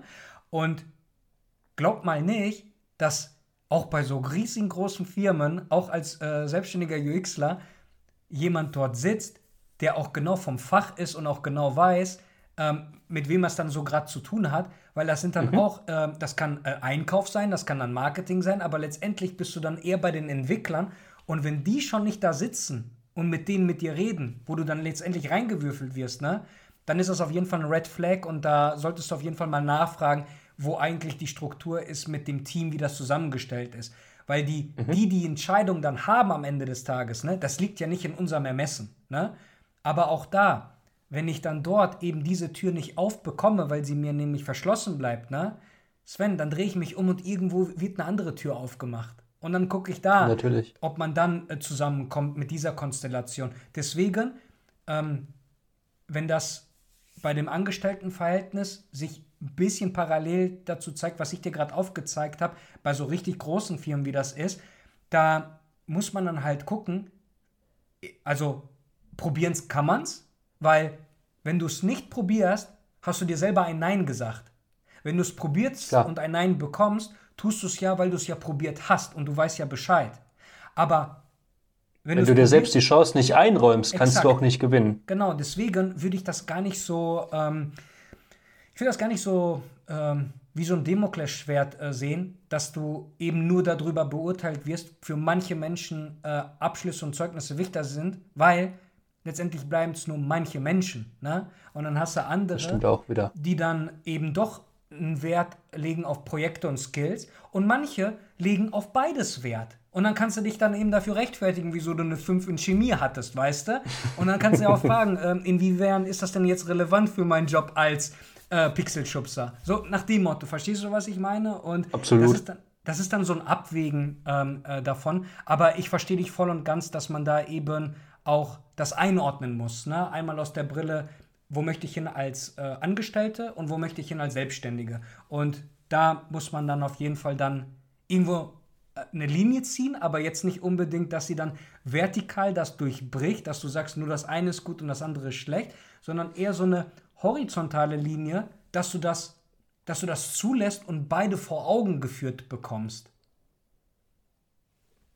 Kannst du dir Absolut. bildhaft vorstellen, was ich meine damit? Absolut. Ich, ja, ja, ja, ja, klar, klar. Ich bin nur gerade so ein bisschen auch noch am, am Sortieren für mich, wie, wie ich darauf jetzt dann verbal wieder reagieren kann. Ähm, Du ja, brauchst dir keinen Stress machen. Ich habe gerade, also das hat mir gerade einen Knoten aus ein Stück ja, weit in, in, in, in den Kopf gemacht. Aber ja, ich hätte aber tatsächlich auch nicht gedacht, dass, ähm, ich sag mal, der, der Ablauf bei Projekten, wenn die nach außen hin vergeben wird, dann auch, auch so ähnlich sind. Weil ich hätte da jetzt schon gedacht, dass dann, okay, die Projektverantwortlichen innerhalb des, des Unternehmens dann auch in Korrespondenz stehen mit ähm, den Leuten, die sich dann quasi auf dieses Projekt so gesehen bewerben.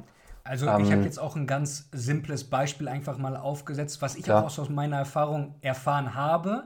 Aber es war jetzt nicht chaotisch, aber ich habe gemerkt, am Ende des Tages habe ich dann erfahren, dass nicht in dem ein Projekt oder ähm, in der Laufbahn nicht unbedingt das Team kann dich haben wollen, ne? Aber dann sagt der Einkauf, nee, der passt uns nicht, weil er zu, teuer, ist. Ja. Oder weil der das, verstehst du, was ich meine? Und das ist ja genau das Aber dann will ich, dann will ich, glaube ich, aber auch das Team nicht genug. Also, wenn der Einkauf das letzte Wort hat, nur weil du vielleicht 300 Euro teurer bist als irgendjemand, der, der sich sonst noch damit drauf beworben hat, dann ist das, dann will ich das Team nicht gut genug. Weil, also, das, das merke ich bei mir jetzt im, im aktuellen Job eben auch. Da läuft auch alles über den Einkauf. Ähm, aber letzten Endes, wenn man dann im Prinzip eine, eine Leistungsbeschreibung für die, für die Ausschreibung, wenn man, wenn wir mal bei, bei dem Ding bleiben, wenn man die Leistungsbeschreibung dann so schreibt, dass man ähm, genau das bekommt, was man auch will. Das ist ja oftmals auch das Problem, dass die Leute selber eigentlich gar nicht genau wissen, was sie wollen oder was sie vielleicht sogar brauchen. Mhm. Dass man als Kunde so gesehen die Leute erst nochmal beraten muss, hey, was ist denn eigentlich euer Ziel und wie kommen wir dahin?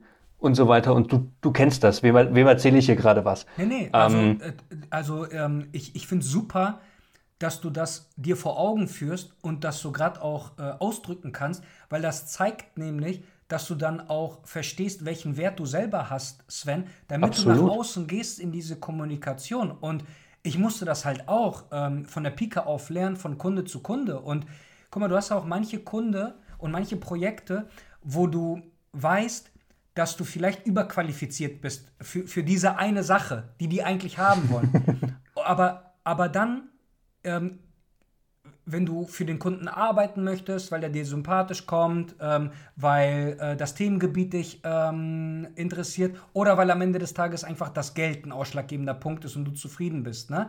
Wenn das irgendeinen Grund hat, wieso du da aber trotzdem für arbeiten willst, ne, dann werdet ihr euch irgendwo schon einig, dass du sagst, ey, pass auf, ich weiß, dass ihr das jetzt ausgeschrieben habt, tatsächlich biete ich aber das, das und das noch an. Ich habe jetzt gesehen, dass da noch Luft nach oben ist. Was wäre, wenn wir einen Mix aus dem Ganzen machen und dann testen wir das und gucken, wo wir dann in x äh, Projekttagen stehen. Und wenn das die Richtung ist, die wir gemeinsam gehen wollen, ne, dann einigen wir uns darauf, dass wir das dann verlängern. Also das ist dann so eine Flexibilität, die ich natürlich habe als Freelancer, die ich aber meinem Kunden nicht verwehren möchte, sondern eben mitgebe.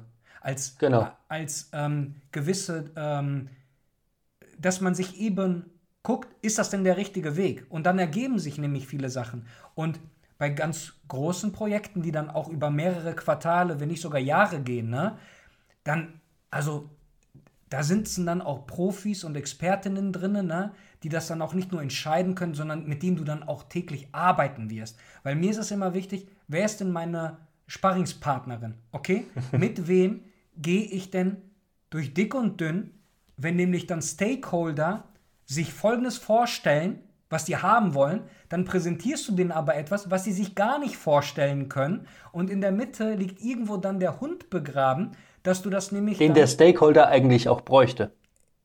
Exakt.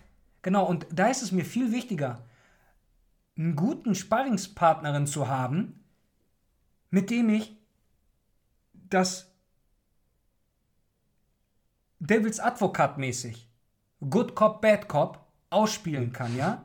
Und das ist ja. mir so viel mehr wichtig, als eben dann zu sagen, okay, ähm, folgende Benefits bekommst du und so weiter. Das, das, ist, das ist völlig egal für mich. Aber am Ende des Tages, wenn ich weiß, ich kann da nämlich beruhigt meine Arbeit machen, ja, ohne dieses ganze Game of Thrones Politik-Diskussion im Hintergrund, ne, dann bin ich so zufrieden, weil dann kann ich nämlich auch nach der Arbeit abschließen. Weil das ist das Wichtige auch nicht nur für einen Freelancer, sondern auch für alle, die arbeiten gehen.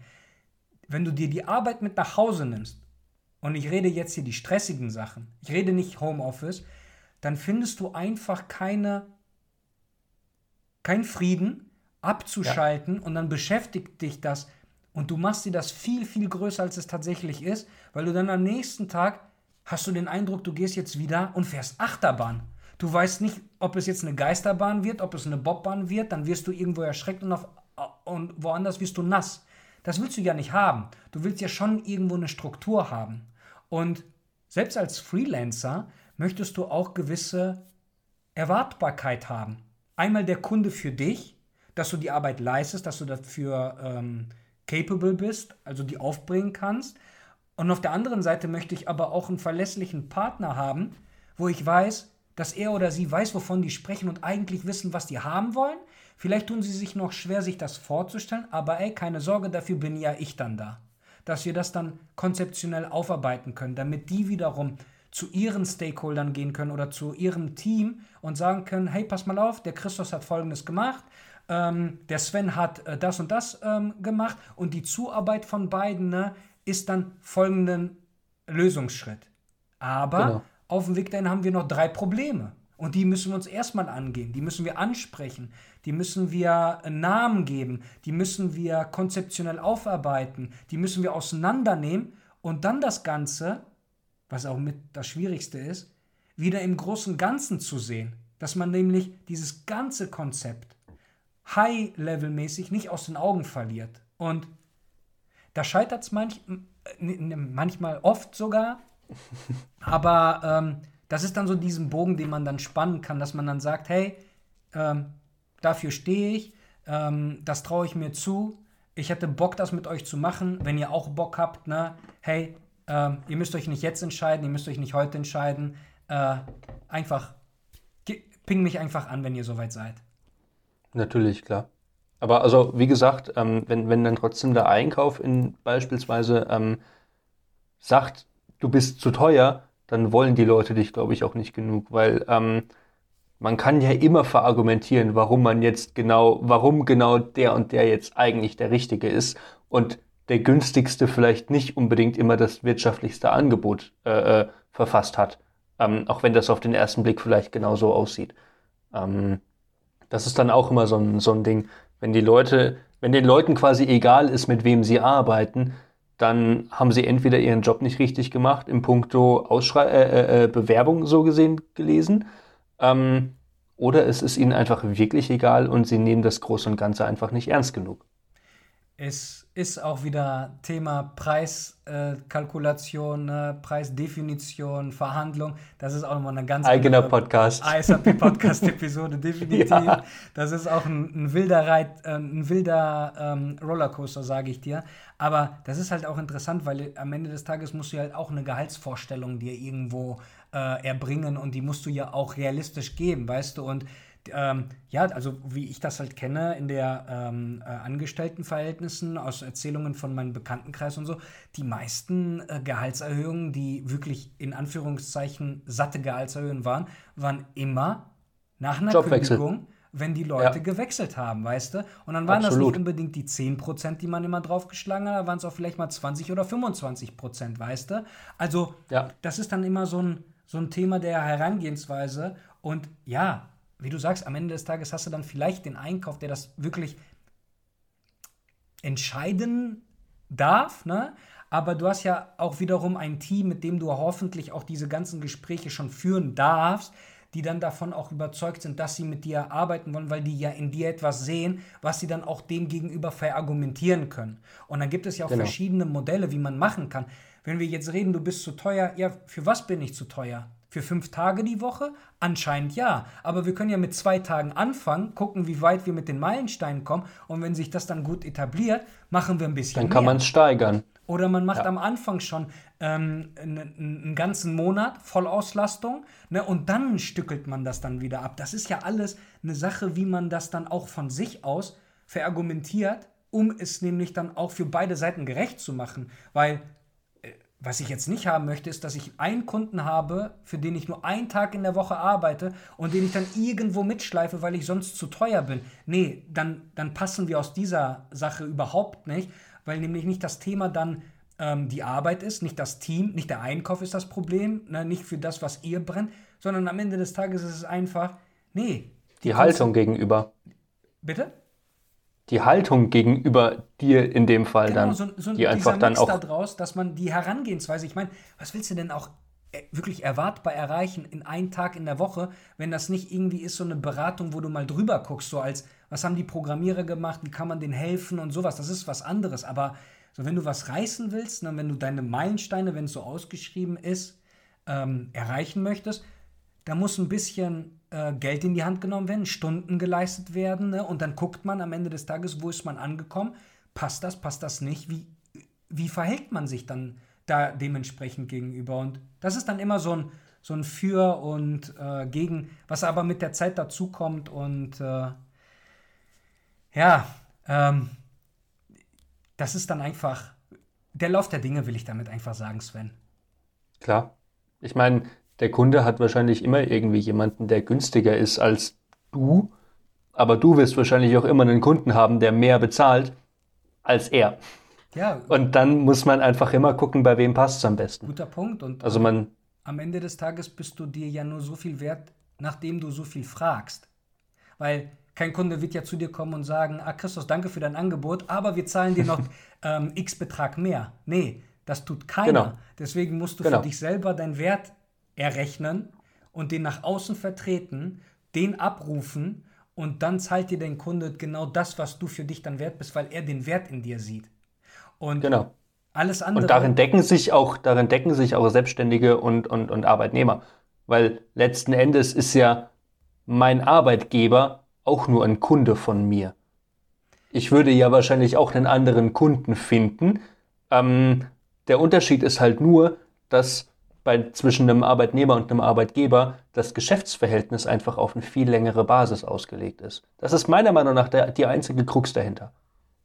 Es ist, ähm, ja, es ist, du als Arbeitnehmer hast einen Kunden und er entspricht für dich folgende Leistungen, ne? auf die ihr euch genau. geeinigt habt, was, ihr, was, was, er dir, genau. was, was dir zusteht und so weiter. Ne?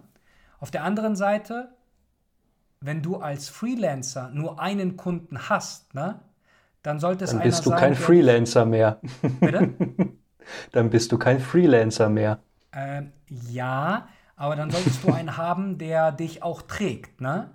Ja. Und das ist dann das Best-Case-Szenario. Du hast einen Kunden, du kannst dich voll fokussieren, du hast keinen Stress mit anderen Projekten ne? und alles ist gut. Ne?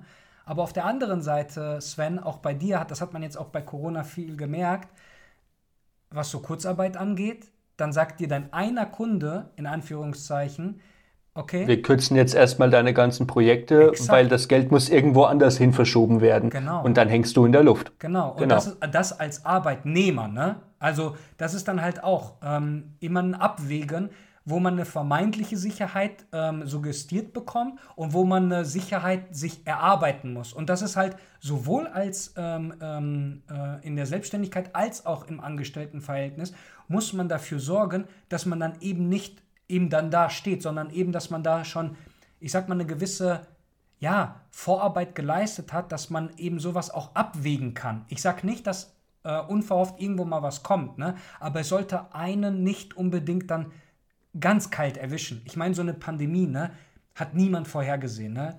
Wir Menschen genau. oder die ganze Menschheit, das ist aber nicht die erste Pandemie, die wir durchgemacht haben. In unserer Lebzeit ist das bisher die erste gewesen, ja. Aber solche Umstellungen ne, mit Homeoffice, alles, was wir heute besprochen haben, Sven, ne, ist ja auch nur ein Resultat daraus, wie krass es uns erwischen kann, wenn wir nicht genug Sachen vorher erledigt haben. Ja. Wissen ähm, angehäuft haben über gewisse Themen. Ähm, arbeiten wir problemorientiert oder lösungsorientiert? Ist es ein Mix aus beiden? Ähm, haben wir die richtigen Sparringspartnerinnen, die uns ähm, entgegengebracht werden können mit demselben Elan? Arbeiten wir auf gleiches Ziel hinaus? Und ich finde, das ist auf jeden Fall ein, ein guter Abschluss. Ich sehe auch gerade, wir haben über zwei Stunden schon miteinander gequatscht hier. Echt? Wow. Ja, tatsächlich. Krass. Wow. Ähm, deswegen, Hat sich gar nicht so angefühlt. Nee, für mich auch nicht. Und danke. Also ich weiß das zu schätzen. Das ist echt ein gutes Zeichen. Das kann ich nur zurückgeben, Sven. Äh, Dankeschön. Ich, ich würde sagen, wir haben jetzt auch viel über Ausbildung und diesen ganzen Weg ähm, bis zu einem gewissen Punkt uns herangearbeitet. Ne? Und ich würde auch jetzt gerne einfach mal ein Komma setzen und nächstes Mal bei einer Follow-up irgendwann mal einen Punkt, weil mich das nämlich äh, schön so hier reingeführt hat, wie du nämlich auch dadurch gekommen bist, dass du nämlich während Corona so viel schon erlebt hast. Ne? Und ich denke, da gibt es auch noch andere Sachen, die man dann ansprechen kann, die sich gut decken. Aber wir haben jetzt so eine sehr gute, finde ich, eine, eine Ausbildungsphasen-Podcast äh, gerade gemacht, der nochmal alles so Revue passieren lassen hat, was du und ich durchlebt haben während Corona, aber während unserer ganz eigenen Krisen damals schon in der Ausbildung, die dann nämlich auch unabhängig von irgendwelchen äußeren äh, Sachen dazugekommen sind, die auch viel mit einem selber zu tun haben. Ne? Und ähm, deswegen, es, vielen Dank bis hierhin, Sven. Ich ähm, würde mich auf ein Follow-up sehr gerne freuen. Ich hoffe, du hast Bock da drauf. Absolut, absolut. Ich freue mich jetzt schon. Cool. Und ähm, ich, ich, ich habe ein gutes Gefühl da drin, dass man eben mit dieser Herangehensweise, die du auch beschrieben hattest, was du auch angedeutet hast, mit in Ausbildung auch mal mit dem einen Auge nach da zu gucken und mit dem einen fokussiert, dass man da eben auch für sich dann herausfinden kann, ist das denn jetzt das Richtige, was ich genau hier machen möchte? Oder finde ich es woanders oder mache ich was ganz anderes, wie du es halt angesprochen hattest. Ne?